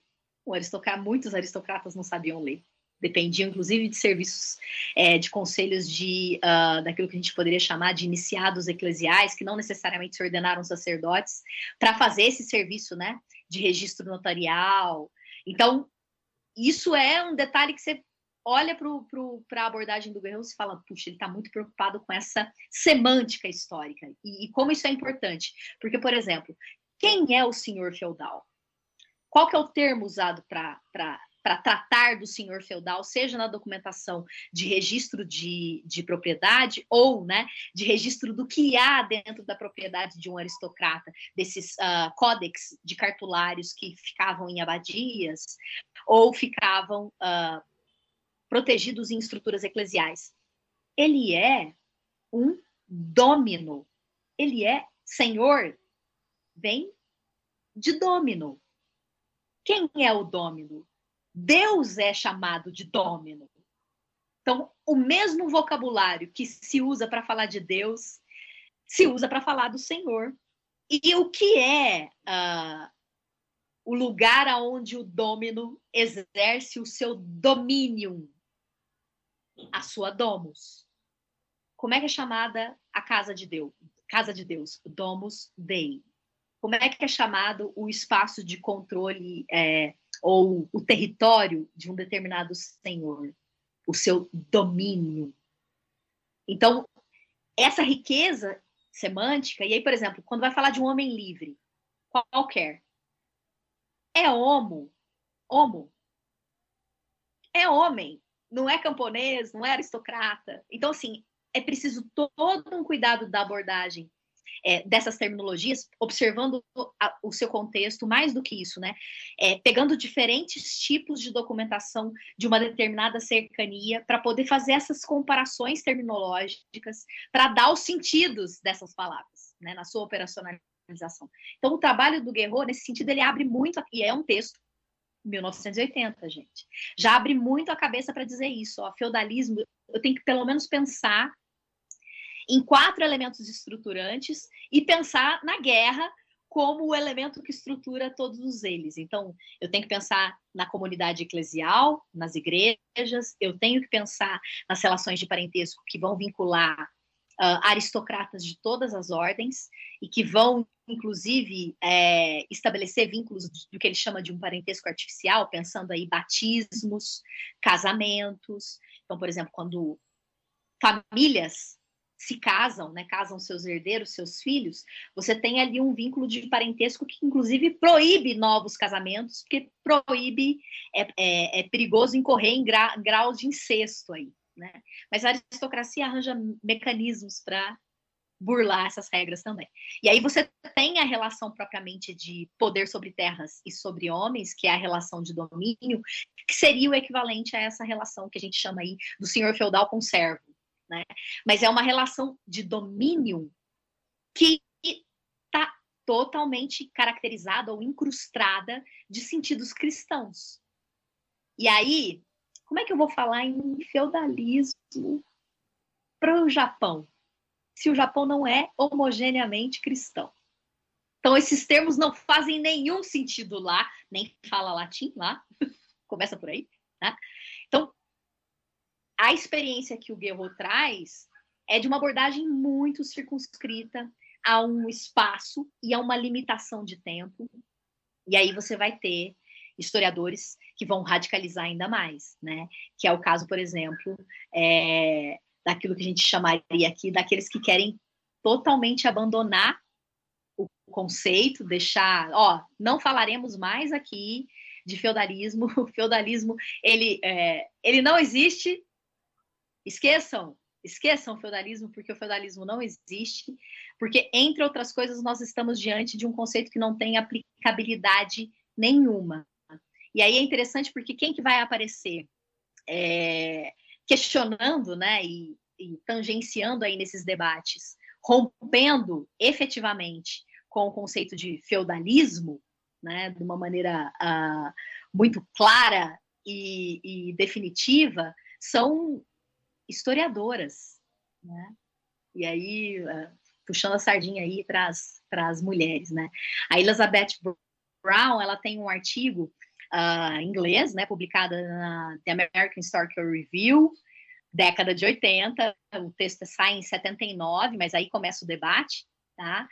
Que ela vai, o, o título do artigo, tradução livre para português, é a tirania de um construto, feudalismo e os historiadores na, na Europa medieval.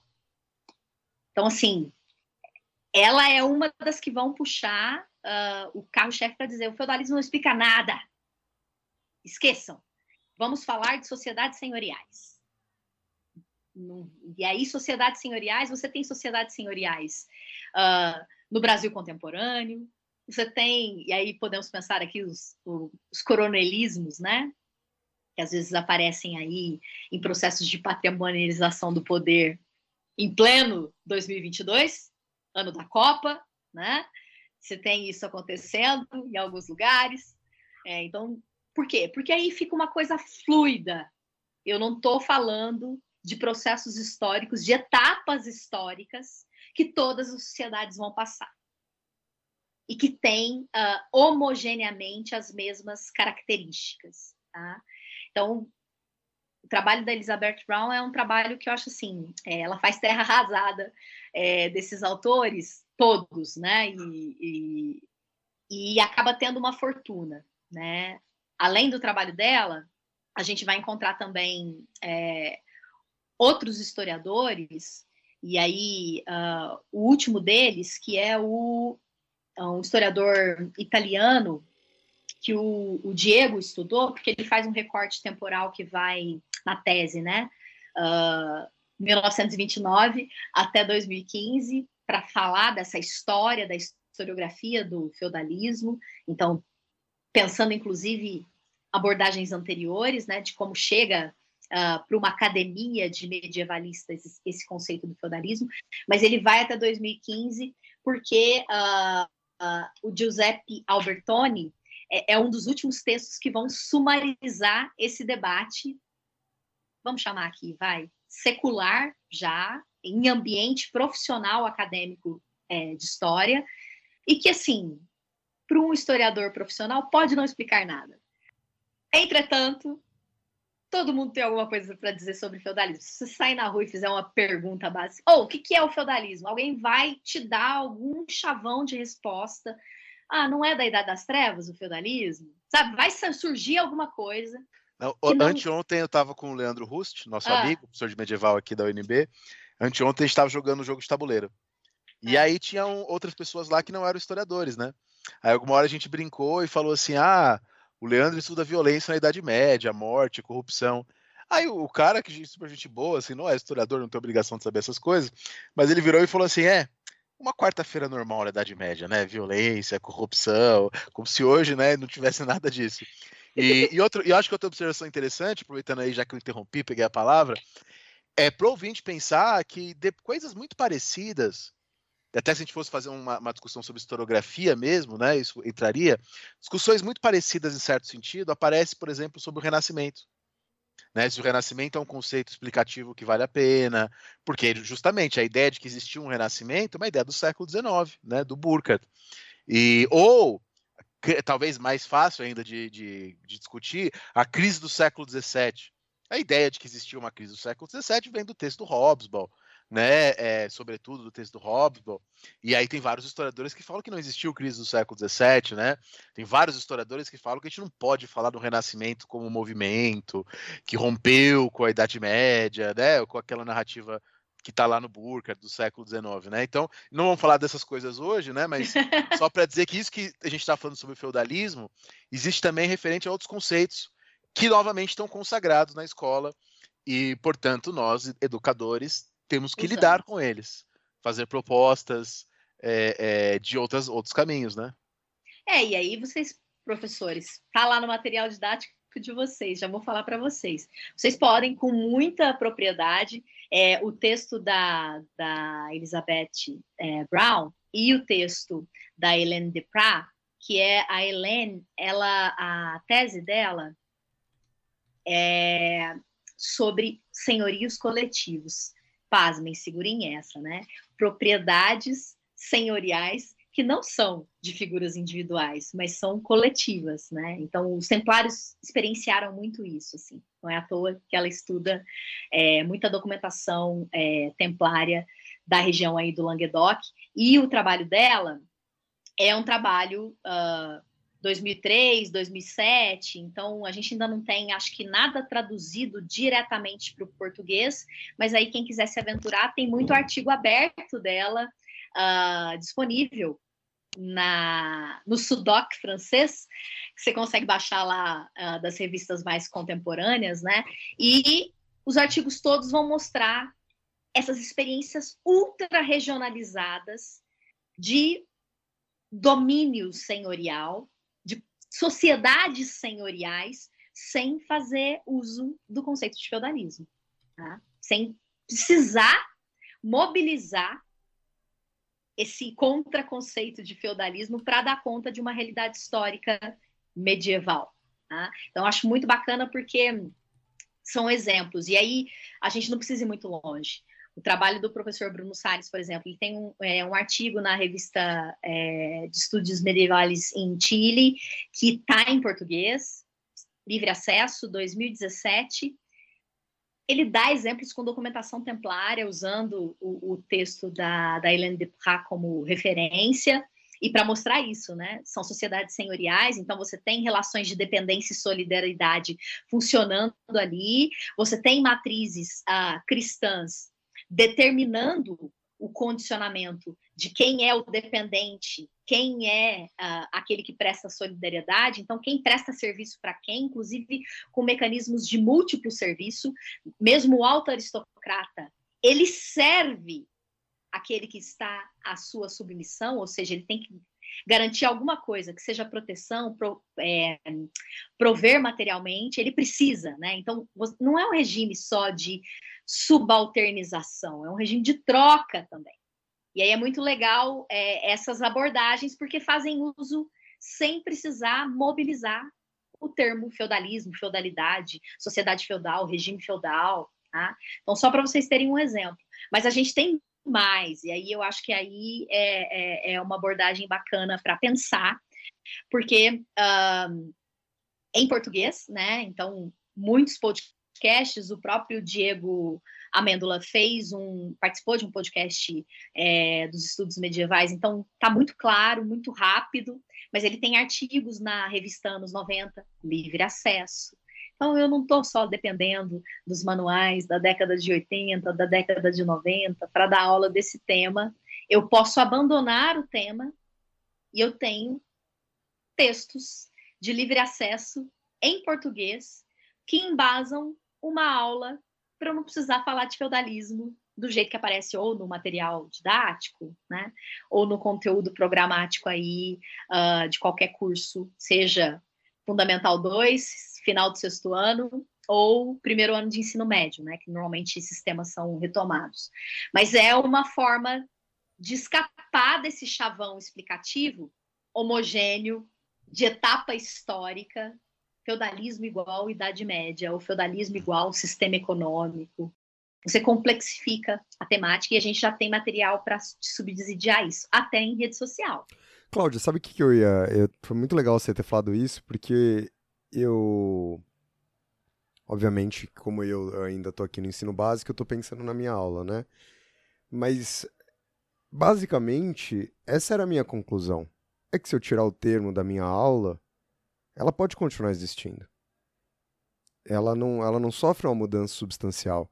E, e como eu comentei com, com vocês todos aqui durante o programa, é, essa cobrança ela sequer existe ainda, né? Pensando nos grandes vestibulares. Então, pensando que eu sou um professor de terceiro colegial, né? De terceiro ano do ensino médio, que na verdade na escola onde eu trabalho faz uma revisão de pré-vestibular, né? É uma revisão do, do conteúdo do ensino médio inteiro. E com a maior parte das minhas aulas que é de pré-vestibular, completamente indiferente eu usar ou não usar feudalismo. posso falar para acalmar mentes e corações dos desesperados e das desesperadas, mas substancialmente eu, eu faço essa ponderação do Alain Guerreau de falar, ó, isso aqui que eu estou explicando não é a Europa inteira, é um pedaço muito específico da Europa durante um pedaço muito curto de tempo, é, desses mil anos, e segue o baile. Porque no final das contas, se algum dia isso for cobrado, e aí vou repetir pela milésima vez, estou pensando em, em, vestibulares, vai ser cobrado dentro desse recorte espacial, dentro desse recorte de tempo, muito selecionado também, né? Ninguém vai te perguntar, ainda que a gente possa ter conhecimento, sobre esses aspectos na região da Bulgária, né? Ou o Dani deu um exemplo uhum. aqui, mesmo Portugal, né? Não, não é cobrado pra gente, isso não aparece como uma demanda é, que tanto taxam, eu acho, né? Eu tô pensando na demanda vestibular porque, infelizmente, acaba sendo que o que pauta muito na nossa construção de sala de aula. Então, se eu tirar essa palavra, e eu, eu tô aqui pensando se eu uso ela ou não, e talvez eu use ela pouco, né? É, é, não muda, né, a essência da, da, da, minha aula, no final das contas. É, eu acho que não muda. E acho que, assim, é, como são tão poucas horas aula de temas sobre Idade Média presentes na educação básica, você teria condição de, de explorar entre N outras coisas. Então, por exemplo, o que, que são essas sociedades é, de integração, né?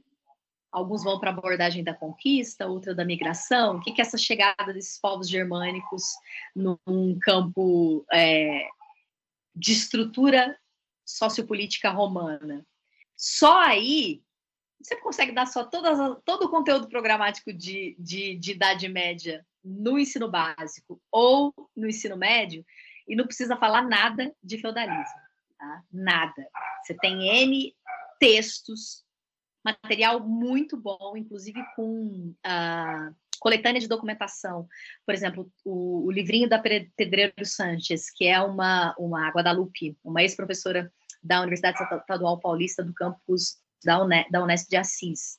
É, espanhola, hoje está na Espanha, mas ela tem lá a coletânea dela, a Idade Média Textos Testemunhos, né, com vários excertinhos.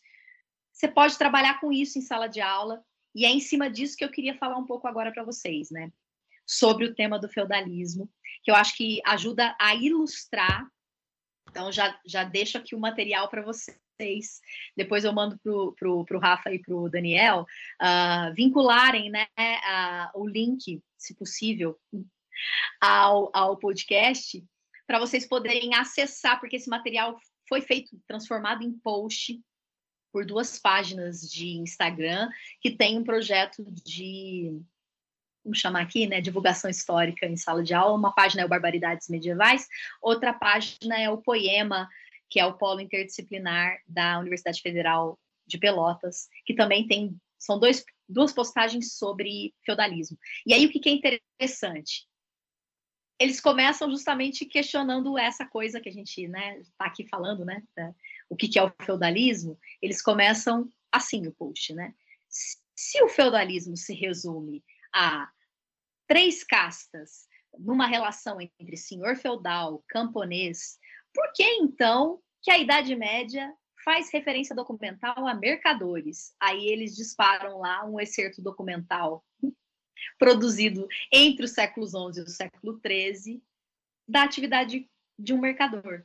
Então, são só perguntas com uh, excertos documentais. Então, como você pode, inclusive, perguntar para os seus alunos para desmontar o conceito, se eles tiverem, que eu acho que eles não vão ter, noção do que é feudalismo. E aí você quer começar a sua aula lá com um mapa conceitual, né? Hoje nós trataremos de feudalismo. Vocês já ouviram falar de feudalismo? Ah, Beltrano, o que, você sabe de feudalismo? Então, vai, solta aí a primeira palavra que vem na sua boca e vocês começam lá a fazer aquele esquema de uh, um quadro né, de referências conceituais na lousa daquilo que os estudantes trazem. Se eles montarem o quadro clássico, feudalismo igual Idade Média, feudalismo igual senhor feudal explorando servo, feudalismo igual senhor feudal, vassalo, dominando servo. Se isso sair em alguma medida, você pode usar o post do Barbaridades Medievais, e aí você tem um slide mostrando na, na vida dos milagres né, de São Godric o que, que é a atividade de um mercador.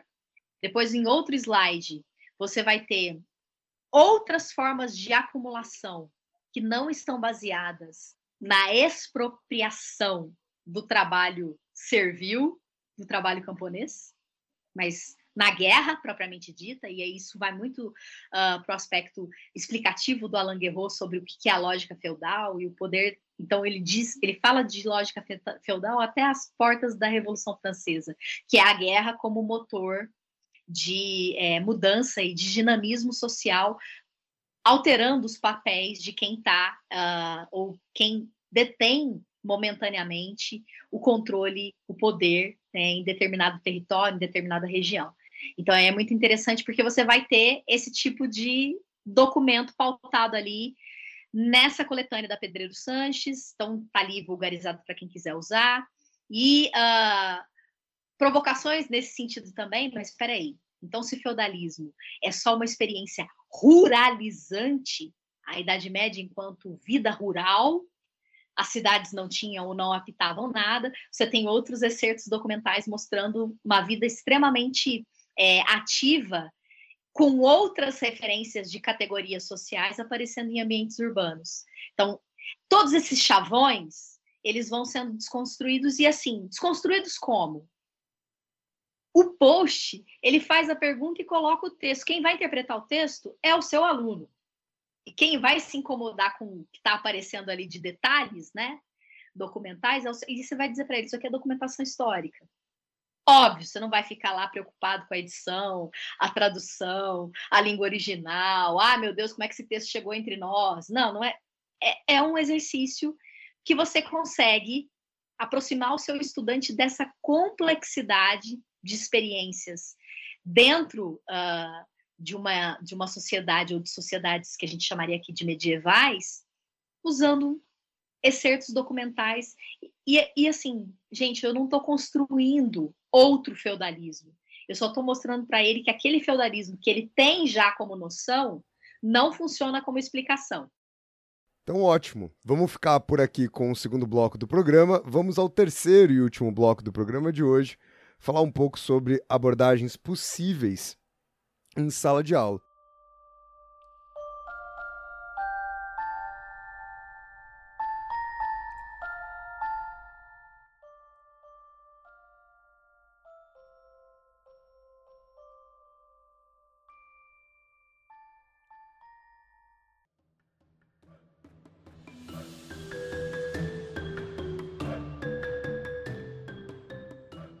De uma certa forma, né, Cláudia, é um pouco já do que você está trazendo para gente. Mas você está apresentando aqui para gente principalmente esse aspecto da desconstrução. E, e, eu já vou defender ele aqui em um segundo. Mas a, a, a nossa dúvida talvez seja o, o aspecto da construção. Né? E você acabou de falar que você não está propondo um novo feudalismo. Você só está estabelecendo como aquele modelo ele não serve para explicar. O que eu concordo, né? E, óbvio, pelo amor de Deus, quem sou eu para concordar ou não, mas o que eu quero dizer é, esse ano, por acaso, me, me aconteceu uma coisa, sabe aquelas dúvidas que alunos e alunas têm e às vezes você não consegue nem lidar com a dúvida, né? eu terminei uma aula de revisão agora, já perto do final do ano, e um menino me perguntou, e eu, e eu sempre insisti nessa coisa das cidades que você comentou, que as cidades não desaparecem, né? É até uma piada que eu faço que eles acham que dá 476 e vira tudo mato, né? Começa a abertura de Game of Thrones, o castelo subir do, do chão, o dragão passa cruzando o céu, essas coisas. E aí o. E um menino me perguntou, assim, fora da sala de aula já, ah, Rafinha, mas eu não consigo entender as cidades. Eu falei, ué, como assim você não consegue entender as cidades? Ele falou, mas não tava todo mundo no campo? Eu falei, não, irmão. Tinha, tinha gente nas cidades. Mas como assim tinha gente na cidade? Cara, não sei, mano. Tinha gente nas cidades. Mas não é uma sociedade rural? Eu falei, tudo bem, mas a gente não vive uma sociedade urbana. Você acha que o, o ambiente rural nesse momento está vazio? Tá, tá, Não, não. Tem gente no campo hoje. Eu falei, então como é que você não consegue compreender o, um, um, aspecto inverso, né? um modelo de sociedade onde as principais relações, sejam elas sociais, sejam elas culturais, religiosas, se estabelecem no ambiente rural. Mas isso não presume né, o, a cidade vazia. Então, eu acho que essa desconstrução ela é importante até mesmo porque essas coisas são perguntadas, essas coisas são uhum. cobradas, esse tipo de coisa faz parte, né? Acho que essa perspectiva do mundo medieval, é, do era tudo mato, dragão, princesa e castelo, isso não aparece nem mais em prova ruim, por exemplo, né? Eu acho que acho que essa é uma perspectiva que talvez se a gente fizesse a pesquisa, nem um material didático antigo a gente encontra numa visão tão reducionista assim. Então, essa desconstrução ela também faz parte dessa, dessa reformulação sobre a, a Idade Média ou sobre o feudalismo, sei lá. Tem até a importância de trazer documento em sala de aula, né? Eu lembro que uma vez um, um aluno do primeiro colegial, chamado Olavo, inclusive, é, se você não é o de Carvalho, não. Né? Não, é o Olavo de Carvalho. Não, era um menino muito engraçado. Eu lembro que um dia ele até chegou para mim e falou: Professor, meu nome é o nome do seu inimigo, Olavo. é um menino que já está formado, deve estar tá formado, já faz. há muitos anos que isso aconteceu. É, mas quer dizer é que eu lembro até hoje que foi muito engraçado isso. Que ele virou para mim e falou assim: Professor, você no, no, nas suas provas, você não pergunta o, o, que os, as, o que as pessoas pensavam você fica colocando textos das pessoas. Aí eu falei para ele assim, mas Olavo, como é que eu sei o que as pessoas pensavam? E aí ele, como? Aí eu falei, lendo os textos das pessoas. Esses que eu coloco para vocês. Aí ele virou para mim e falou: não dá para discutir com filósofo mesmo. eu nem sou filósofo, sou historiador, mas enfim, é criança, né? Mas é importante colocar documento em sala de aula para que as pessoas percebam de onde a gente tira aquilo que a gente fala, né? É, que aquilo tem uma origem, daquilo não é do nada, não é um conhecimento pronto. E esse tipo de análise crítica é importante, inclusive, para desenvolver um senso crítico que, que sai para os nossos alunos lidarem com fake news, essas coisas todas, né?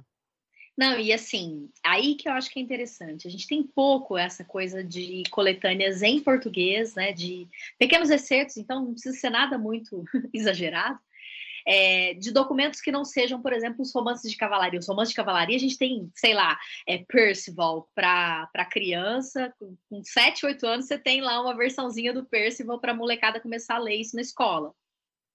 É, não a versão é, do Christian de Troyes, não, né, do Wolfgang von Oschenbach, não, não, você tem do, do, do paradidático do paradidático, né, literatura infantil mas você já tem. E tem pais, às vezes não é a escola que vai dar, às vezes é, são os pais porque gostam ou já leram e compram para os filhos e contam histórias e tal. Então, assim, às vezes a criança chega lá no Fundamental 2, é, já é um pré-adolescente, né? E já chega lá com referências. Você pode usar esses textos. Você pode usar esses textos. E aí, é, isso eu acho um trabalho que é legal dessas, uh, desses projetos de ensino e projetos de extensão que estão indo para as redes sociais, seja das universidades, sejam já de professores, historiadores profissionais, que estão usando a história pública como mecanismo de profissionalização também, né? Então, assim, não estão só em sala de aula, mas estão atuando em redes sociais, como vocês, né? Um podcast, por exemplo, é, e criando material, ou pelo menos divulgando material que pode virar plano de aula para um professor. E aí é possível trabalhar uh, relações senhoriais? Não vou usar mais o termo feudalismo aqui, falando Tristão e Isolda, uh, Lancelot, uh, que são textos que você tem da versão mais infanto-juvenil, né, água com açúcar, é, facinha de ler, aos textos já em tradução para o português, com edições brasileiras, extremamente acessíveis. E assim, eu não sei vocês, mas eu não fui uma adolescente que leu muito. Hoje em dia, com essa profusão de mercado editorial, uh, de ficção histórica, eles têm de tudo para ler, né? E com uma facilidade, porque é isso, às vezes um PDF não é nem o Kindle, né? Eles têm um PDF lá acessível, lê, se apaixona, então tem N autores, eles não querem ler é, José de Alencar, não, não querem. Mas eles leem, têm leitura em outras coisas. E às vezes você pode usar um Cornell da vida, só que é sim, professor, você também tem que ler essas coisas. Eu sei que é difícil isso. Mas Cornell é legal pra caramba. É super legal. Você pode usar. Para fazer o quê? Esse trabalho que eu acho que assim, alguns vão dizer, não, isso é anacrônico. Isso aí é recepção da Idade Média. Isso aí não é Idade Média mesmo. Mas, cara, é a referência que esse estudante tem. Então, na realidade, se você pega o texto, excertos do texto do Cornell, e materializa complexificando. Ou pegar lá, sei lá, uma cena do, do The Last Kingdom, uma cena do Vikings. Para quem não sabe, né? Depende a... da cena, né, Cláudia? É, não, sim, não, não, não, Se usar essa sala de aula, não. você é demitido, né? Não, não, não. É, você tem que ver antes, né, professor? Você tem que ver antes para poder se preparar também, né? É, então, assim, você tem páginas que estão dando isso mastigado. Esse é o exemplo que eu dei do Barbaridades Medievais. O poema, por exemplo, a postagem que eles fazem sobre o feudalismo, tá assim, é, começa feudalismo, um pontão de interro interrogação, e uh, o quadro uh, do Instagram deles é Desmistificando o Medievo.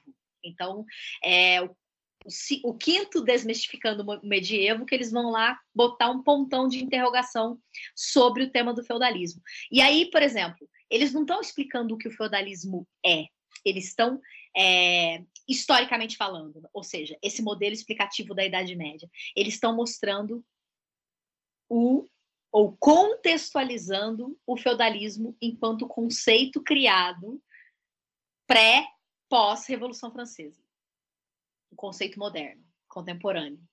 Então, eles estão dizendo isso, ó, essa palavra ela é daqui, ela diz respeito a isso aqui. Então é muito legal, porque é um pouco isso, né? A história dos conceitos, né? Você também está ensinando ou trabalhando, então você tem N mecanismos de abordagem.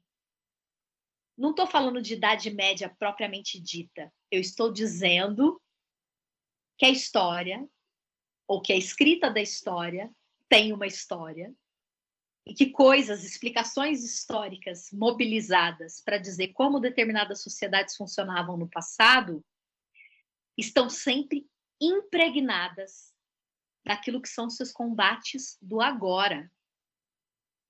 Eu estou dizendo que os pensadores, os ilustrados, estavam errados? Não, era o que eles podiam fazer diante das demandas do presente deles. A história que eu faço agora está menos impregnada de presente? Eu estou dizendo que eles podem usar o Cornell para dar exemplos é, palpáveis, né? De como a sociedade imaginada da Idade Média funciona. Estou dizendo aí, pega uma, uma cena do Vikings e usa. Tá? Então, assim, gente, no final das contas, historiadores, muito historicistas, vão dizer isso é anacronismo, não pode fazer. Mas a escola é o encontro dessas múltiplas abordagens de história. E às vezes o anacronismo é o nosso recurso. É a comparação com o que eles experimentam no aqui, no agora. Então, eu falei lá do lance do, do coronelismo para explicar que nós temos é, exemplos tangíveis, extremamente contemporâneos, de uma experiência patrimonial de poder, que seriam é um meio de você entender o que, que é uma sociedade senhorial e mostrar que ela está em diferentes temporalidades atuando. Então, eu pego esse mecanismo, né? A patrimonialização do poder. E eu posso usar isso na sociedade capitalista, democrática do Estado de Direito brasileiro, eu vou encontrar exemplos. Do mesmo jeito que eu posso voltar para a Idade Média, pegar lá um exemplo documental bem historiador clássico e encontrar exemplo disso acontecendo. Por que, que eu acho que isso é importante? Porque você traz a história para eles é, nessa relação direta, sem descartar um, um, referências, não é nem conteúdo, referências prévias que todos eles têm de alguma coisa, ou porque viu num filme, ou porque leu num livro, ou porque ouviu dizer, ou porque zapiou uh, num grupo de fake news de WhatsApp e tinha lá um templário, né, vestido e tal, e dizendo que nós vamos lá tomar Brasília no dia da diplomação do presidente eleito da República, que é hoje, é, né? Inclusive, inclusive eu estou ouvindo aqui os barulhos. Da, que tá tendo bomba aqui, tá tendo, né, carro queimado. E aí eu, eu, eu, até achei, o Rafinha falou, tava falando que não, não é o barulho, não. Aí aqui no grupo de WhatsApp eu li agora, o, o realmente é o barulho do, dos conflitos. Então, então eu não, enquanto a gente está gravando. Eu não quero teorizar, mas, mas serei obrigada a teorizar. Hum. Quando a gente trata desses modelos é, de experiência social com temporalidades muito abstratas, como é o caso da Idade Média, é um tempo que já nos escapa completamente, ele não existe mais. O ser contemporâneo mitigou tudo que poderia ser experiência lata daqueles homens, né, daquelas sociedades. Então, assim, Idade Média não existe, tá, gente? É tudo conceito, é tudo explicação, baseado no que a gente tem de vestígio de um homem que a gente não encontra mais. Então, a Idade Média não está no sertão brasileiro, como alguns ainda tentam, é, sei lá, onirificar aqui, né, uma, uma, ideia de retorno do passado, ou que voltaremos para a Idade Média, né, dá até uns calafrios quando a gente encontra isso em material jornalístico de jornalistas bem é, conceituados, tá? Mas o ponto-chave é, para eu poder fazer um exercício interessante de aprendizagem com estudantes. E aí estou pensando em educação básica mesmo, sexto ano. Sexto ano hoje, você vai ter sextuanista que chega com 10, que chega com 11, que chega com 12. Então, assim, você tem, é, ainda mais em escolas é, privadas, né, que permitiam ou permitiram, né, estudantes ingressarem no que a gente chamaria aqui de pré-escola ou primeiros períodos, uh, antes de completar quatro anos, porque aquela criança já estava na creche da própria escola desde os dois, tá? Então você tem crianças mais jovens chegando aí nessa faixa etária do que seria o, funda o início do Fundamental 2, o sexto ano, às vezes com isso, com 11 anos, 10 anos e meio, 12 completos, aí às vezes no mais retardatário, um pouquinho mais velho. Mas, pois bem, são, você tem uma ebulição de hormônios, e Rafael sabe melhor do que nós, porque ainda está lá no campo de batalha. Muitas coisas interessando esse estudante, vários focos que não é a narrativa do professor. O YouTube influencia muito mais, eu não preciso dizer isso para vocês, é só, e agora o TikTok mais ainda, é só vocês verem estatísticas de estudos sociológicos e antropológicos. Eles consomem isso e é, é da onde eles tiram informação. Não é da sua aula de história. Durma com essa. E nem professor. da internet, né? Não é da aula de história e não é da internet também. Eu, eu, eu, eu vou, divergir, vou sair um pouco aqui do assunto rapidão, mas é, os jovens não sabem mais usar a internet, né? Eles sabem usar as redes Tem sociais. É, é diferente, é. muito diferente uma coisa da outra. Isso é sempre importante. Mas rede social não é internet, não, cara? É um pedaço dela, né? Um pedaço. Só, é o, né? feudali a, o feudalismo da, da Idade Média, a rede social da. Não, mas, mas eu, te, eu, eu tava te zoando, mas realmente não é mais que eles estão usando a Wikipédia, que eles estão usando sites, não. como a gente usou, que a gente começou a ter essas coisas. Agora já é só o TikTok ou só o Instagram, né?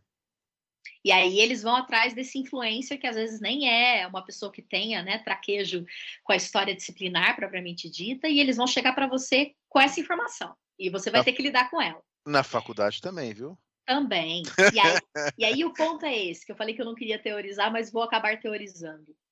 Então, esse conteúdo, essa referência com a qual ele já chega, ela está marcada disso, de uso, de recepção, do que eu chamaria de uma.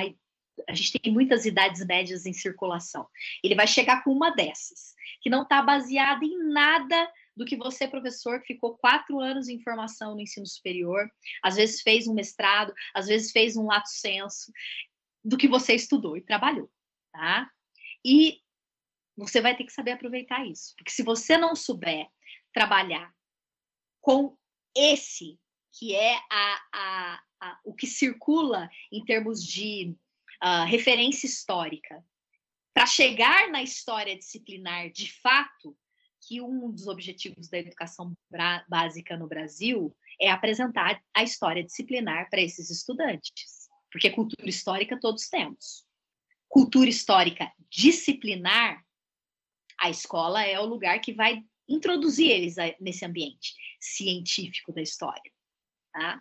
Então, você vai ter que apresentar isso em diálogo, ou em debate, ou em conflito, aí vai depender da sua abordagem, com o que eles estão trazendo de referência.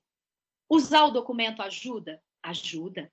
Usar o material uh, ilustrado de um videozinho de TikTok, de um videozinho de YouTube, é, de um influencer falando sobre a Idade Média, igual o pessoal do Pai História faz o react aí toda sexta-feira, ajuda. Ajuda. Mas ajuda também você mostrar para ele que isso é parte também da história. Isso é o uso presente que se faz do passado. E aí isso está marcado por vontade política, isso está marcado por interesses, às vezes, econômicos, não só por aquilo que aconteceu. O que aconteceu é a última coisa que ele vai conseguir alcançar. E aí, meu caro, você já fez um compromisso, é, você já cumpriu a sua responsabilidade de falar um pouquinho para ele o que a história é. Que a história não é só o que aconteceu, a história não é passado. É essa relação bastante complexa e, ao mesmo tempo, eu chamaria aqui, né, quase bipolar, do passado voltando, sendo mobilizado, desqualificado muitas vezes, enquanto experiência de um homem que não existe mais, coitado, ele não pode se defender mais, para aquilo que eu tenho interesse agora de mobilizar. E aí, nossa, você tem uma seara muito grande para trabalhar. Então, acho que esse recurso é um recurso que a gente não pode abrir mão. E por isso que eu a gente começou falando disso, né? É, agora já não sei se foi no bastidor ou se foi no valendo aqui da gravação, mas assim, que está faltando para a educação básica? E a gente achou que a BNCC ia trazer isso de alguma maneira, né? Pelo menos os debates, eles foram muito profícuos ali, 2015 até 2017, mas quando a, a, a, versão final foi chancelada em 2018 e agora com o novo ensino médio, tudo naufragou de novo, né? É... A gente achou que a gente ia discutir isso. Por que, que, por que, que história tem que estar na educação básica? Para que, que ela serve aqui? E foi a última coisa que a gente fez, a gente voltou para o esquema do conteúdo de novo, né? Isso aqui não pode faltar. A gente não, inclusive, não parou para pensar nisso. É, ou pelo menos esse, esse debate ele não, não faz fortuna ainda agora, né? fora de um ambiente acadêmico, ou seja, na boca do povo, da sociedade civil como um todo, como fez ali 2015, 2016, com a primeira versão da base, que assim, todo mundo tinha alguma coisa a falar daquilo e estava preocupado.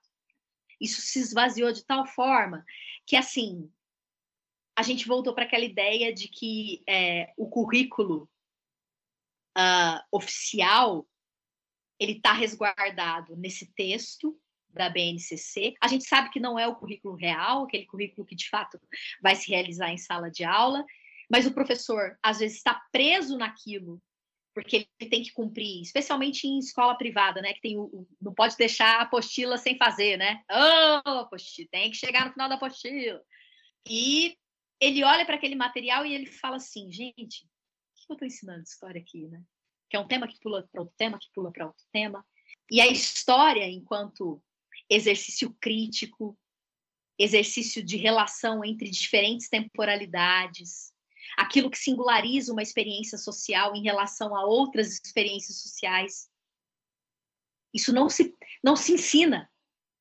Você está lá falando o nome de personagens importantes da Revolução Francesa e, e, e, esperando que ele pense em termos de causa e consequência, porque às vezes é isso que uma prova de avaliação, seja da escola, seja de um mecanismo de avaliação nacional, vai cobrar dele. É, Cláudia, eu acho que você comentou que a gente acabou voltando pro conteúdo. É, eu acho que não é nem voltamos pro conteúdo, porque tudo isso que você tá falando é conteúdo, né? É, é como a gente tá É. formado, assim. Eu acho que a gente acabou voltando para um aspecto narrativo da Uhum. história. E, e- e até era uma, era uma pergunta que eu queria te fazer, que é, eu concordo 100% com tudo isso que você falou. O que ficaria muito difícil da minha aula é eu tirar a narrativa. E aí foi o que eu mencionei, assim, o que salva a minha narrativa e o que me, fa me permite dormir à noite é que eu sustento ela fazendo esse lembrete, ó, eu vou fingir que é a Europa inteira, mas é mentira, tá bom? Eu vou fingir que isso aqui acontece no ocidente inteiro da Europa, mas é mentira. Eu vou fingir que isso acontece na França, mas nem isso é verdade. Mas tudo bem, tudo bem. É, porque a França não É, existe. exatamente, né, vai. Idade Então tudo bem, tudo bem. Média. Então todo mundo entendeu que eu, que eu tô mentindo, e aí eu durmo melhor à noite, assim. Mas é que fugir Então, a mas na- da narrativa é o, é, o, é, o, é o mais difícil aqui. Tem uma coisa, Rafael, que eu acho que assim. E aí, acho que vou chamar vocês para pensarem comigo. É, e essa fase do sexto ano é maravilhosa porque eles são curiosos ainda, eles não perderam essa gana da curiosidade, porque um aluno de ensino médio, ele nem te olha. É, eu sou professora de estágio também, então eu acompanho estudantes da escola e normalmente escolas públicas, assim. E é frustrante essa castração da curiosidade que o ensino escolar faz. E assim, eu vejo muito pelos meus filhos, assim, tudo eles perguntam, tudo eles querem saber, estão aí. Um tá no segundo, o outro está no quarto ano do fundamental. Um, né? Ali no sexto ano, eles já estão essa coisa assim, que hora que eu falo, que hora que eu não falo, mas eles ainda são mais falantes, que até dizem é, ah, nas histórias de estágio, né? Ah, o fatídico sexto ano, que era a antiga quinta série. Ah, todo mundo tem medo, ninguém controla o sexto ano e tal. E, cara, essa curiosidade, tudo que eles perguntam, e eles querem saber mais detalhe, e às vezes eles querem isso, né? O detalhe do detalhe do detalhe. Eles não querem aquela explicação generalista de como funciona, eles querem detalhe, querem detalhe. Mas, professor, que roupa que ele usava? O que, que ele comia? E às vezes querem aspectos de cotidiano. O farol morreu de quê? O farol morreu de quê? Essa é boa, essa é clássica. E aí eu acho que entra uma coisa que é muito bacana. Cara, não tenho esse detalhe. Vamos procurar.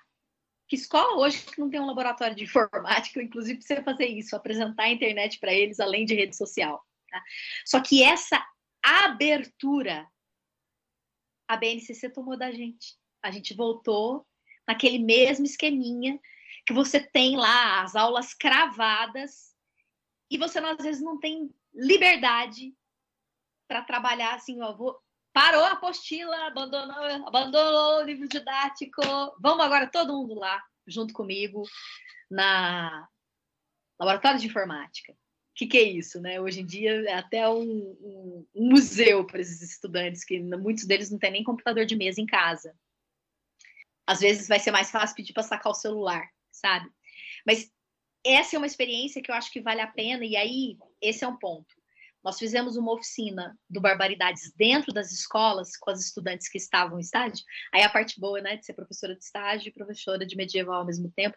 Como eu conheço as escolas, eles permitiram que a gente atuasse com o projeto lá. O que, que significa isso? Nós fomos ensinar para esses estudantes a construir conteúdo para o Instagram. E como é que eles iam fazer isso? Nós demos, sei lá, foram três, eles tinham três aulas de idade média no sexto ano. E, cara, teve até aula de Canva.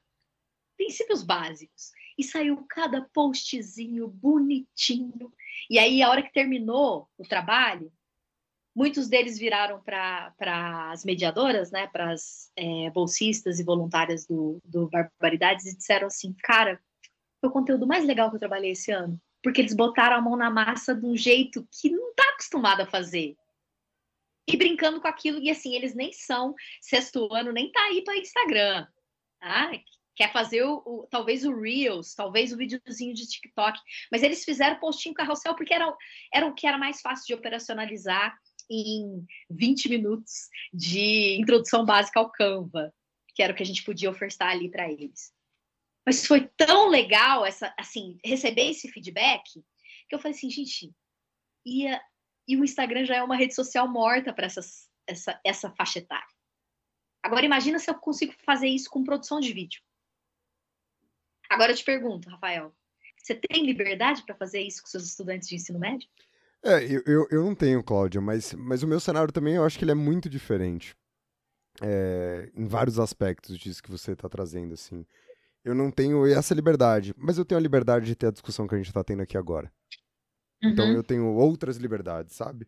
Essa eu não teria, eu, eu, eu, eu tô preso no modelo expositivo de aula, mas eu tenho. Eu tenho essa atenção que você falou que é raro e eu sei que ela é raro, mas meu modelo de aula exige que eles tenham essa atenção comigo, assim. Então eu consigo parar a minha aula, eu consigo passar a minha primeira meia hora da minha aula, onde eu entraria nesse assunto, problematizando todas as coisas, Uhum. para eu poder explicar que eu ia cair numa narrativa senso comum, que é, é a minha saída há anos aqui para essa aula, assim. Mas eu entendo que é uma exceção da exceção da exceção também o que eu tô descrevendo. Porque isso é uma coisa que eu aprendi dando aula no estágio, né? Trabalhando com estágio. Eu não aprendi isso dando a minha aula expositiva em medieval. Eu aprendi isso no estágio. Porque indo para a escola, olhando ah, o que o material que o aluno tinha preparado e vendo a frustração de nada daquilo que a gente tinha ficado, às vezes, três, quatro semanas preparando funcionar. Sabe? Porque também ele é isso, ele é um ET ali dentro, né? A hora que ele vai para o campo de estágio, mesmo que ele fique observando aquela turma vários meses, ele é um ET quando ele tem que assumir a que eles chamam de regência da turma, né? E, e ainda com outro corpo estranho que sou eu, que às vezes chego lá para olhar isso. Peraí, vamos ver o que, que vai funcionar, o que, que não vai funcionar. Você tenta ficar, passar desapercebido, mas você não passa. Você está mexendo com a dinâmica da- total da sala, porque você é uma pessoa que não está ali todo dia com eles. Mas é muito legal, e, e aí isso foi possível, porque o projeto ficou o semestre inteiro com os estudantes com a, a mesma turma, né? E aí é porque as meninas estavam fazendo estágio, e aí elas deram é, conteúdos de outros temas, mas aí quando chegou em medieval, é, não, professor, a gente pode fazer uma coisa diferente? E o professor permitiu lá as três aulas que elas tinham de idade média. E assim, aí vocês me perguntam, poxa, do que que eles produziram? Feudalismo? De jeito nenhum. Fadas na Idade Média.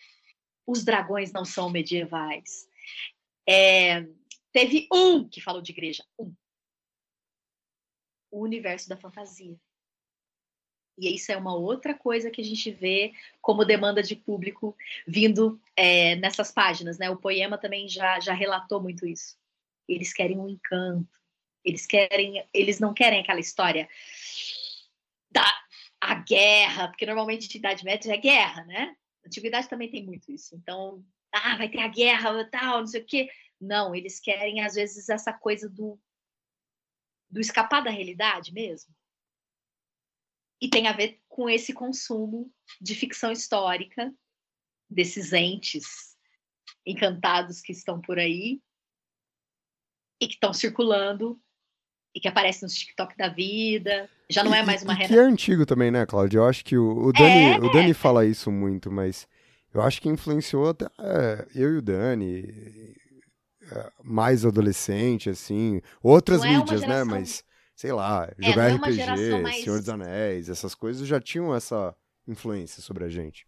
não é uma geração mais Harry Potter, mas assim, todos eles em alguma medida sabem, né, desse universo da magia e tal. Então assim, tem muita coisa que toca com o que eles acreditam que seja uma experiência de medievalidade. E aí eu falo medievalidade porque não é Idade Média, não é história medieval, é uma, uma fascinação inventada por nós mesmos, tá? Só que isso tem um apelo e, cara, se a escola conseguisse, e aí eu tô falando da escola mesmo, não é aquela, não é cursinho para vestibular, não, da escola. Se a escola, se a escola conseguisse sensibilizar esse estudante para esses movimentos dos usos da história, do trazer, a sabe, da mobilização que a gente faz de história sempre, inclusive para isso que história é divertimento também, eu já ficaria feliz, eu acho que a gente ia cumprir um papel. Mas não é isso que está nos eixos geradores, nos conceitos geradores que você vê listado dentro do, do, do material que orienta o currículo, né? Então, assim, é um drama, mas é um drama que eu acho que é possível escapá-lo também quando você vai para essas abordagens que encara as referências dos estudantes como realidade, ou seja, ele traz uma bagagem, e aí, o que eu faço com ela? Posso fazer isso, descarta tudo, você não sabe nada, nada do que você está trazendo serve, não foi assim. Que eu chamo da abordagem belicosa, né? Você... Ou você pode tentar outras abordagens. A problematizadora, que não precisa ser tão belicosa assim, né? De dizer, ó, não, isso que você trouxe não serve mas de questionar o que ele trouxe e aí ver se ele encontra a resposta por ele mesmo. Mas o, o que eu acho que é importante é não descartar essa presença de referências, porque ela está ali e se você quer dialogar com eles, você tem que trazer eles para o palco do protagonismo É, não chegar nessa abordagem, é tudo, tá tudo errado, é todo mundo burro, isso daí é coisa de burro e eu tô certo, né? Isso daí, em qualquer nível, é, é, é, é muito ruim, né? Então esse não é o programa definitivo sobre. esse é o programa definitivo sobre feudalismo. Tudo que você precisa saber sobre feudalismo está aqui no programa de hoje. Não, e aí seria legal porque ele começar a ver esses vídeos e falar: não é assim não, porque não dá para fazer nada de definitivo em história. Pronto. imagina, imagina um estudante seu, sei lá, de 11, 12 anos, com essa maturidade de, de resposta é difícil, mas seria muito legal se eles pudessem questionar os, os, os, vídeos né, de TikTok, de YouTube e de tudo mais que possa aparecer daqui por diante em termos de rede social, com essa capacidade crítica. E dizem, e aí isso está na LDB, isso não está na BNCC, é, história para formar né, esse cidadão crítico do amanhã. Então, se a gente tem algum compromisso com essa formação cidadã, democrática, crítica, lá do Darcy Ribeiro quando pensou nesse texto da LDB, se ele ainda vale de alguma coisa, né? Que são coisas que podemos questionar, podemos atualizar esse debate. Eu acho que uma maneira de fazer isso de maneira é, sensível, o que, que é sensível? Sensibilizar sua audiência é trazendo o que ela já sabe junto com você, sabe? E usando essas referências. Então, esse é o mecanismo que eu, que eu não abro mão, não abro mão mais, não. É, aprendi com o tempo a lidar com ele, porque tive que ir para a escola acompanhar estagiário. Não foi porque eu fui estudar a Idade Média propriamente dita, entenderam? Então, porque eu entendo que é outra história, mas ela ainda precisa ser problematizada dentro desse, disso, do que a história é, para que, que a história serve.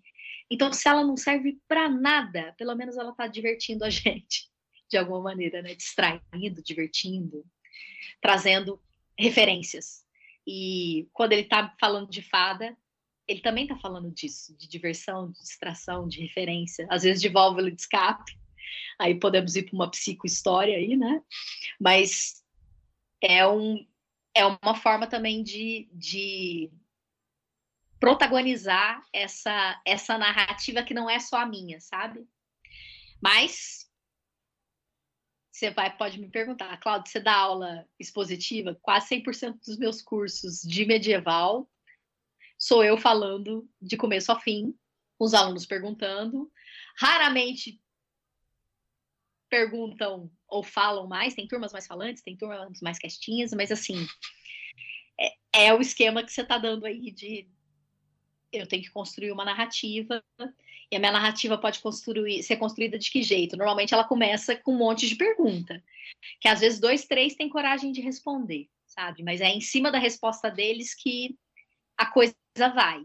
Então, assim, eu aprendi a não ter mais aula fechada, viu, Rafael? As minhas aulas são abertas, elas têm N possibilidades a depender da resposta que vem. E muitas vezes eles vêm com referência que eu não faço ideia do que é, porque é do universo de game e eu não jogo videogame. Aí eu chego em casa e pergunto pro Sorriso, você sabe o que é isso aqui?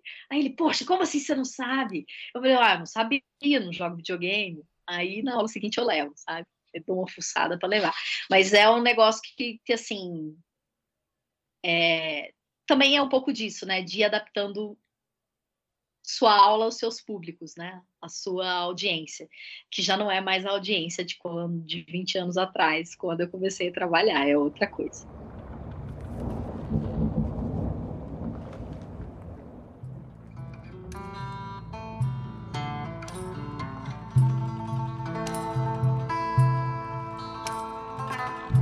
Pô, Cláudia, eu só tenho a agradecer aqui por hoje.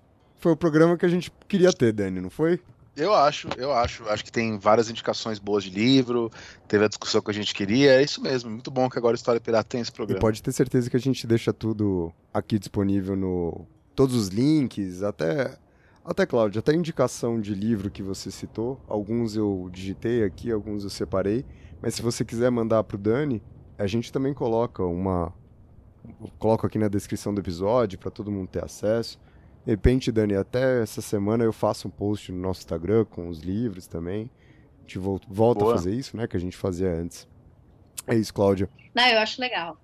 Muito obrigado mesmo pelo programa de hoje, viu? Gente, eu que agradeço e assim, ó, pedir desculpa para a audiência porque eu falo muito.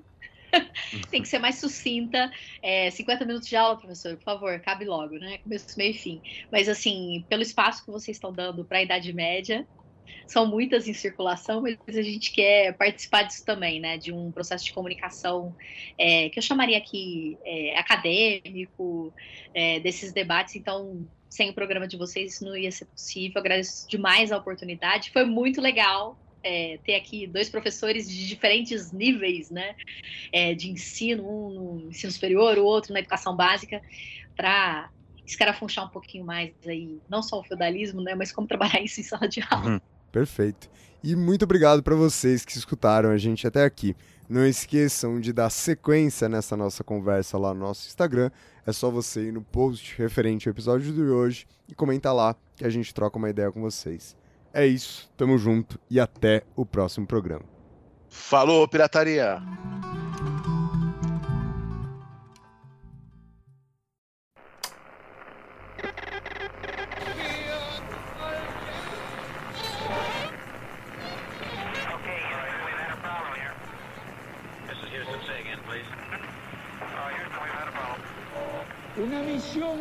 Internacionalista extraordinaria.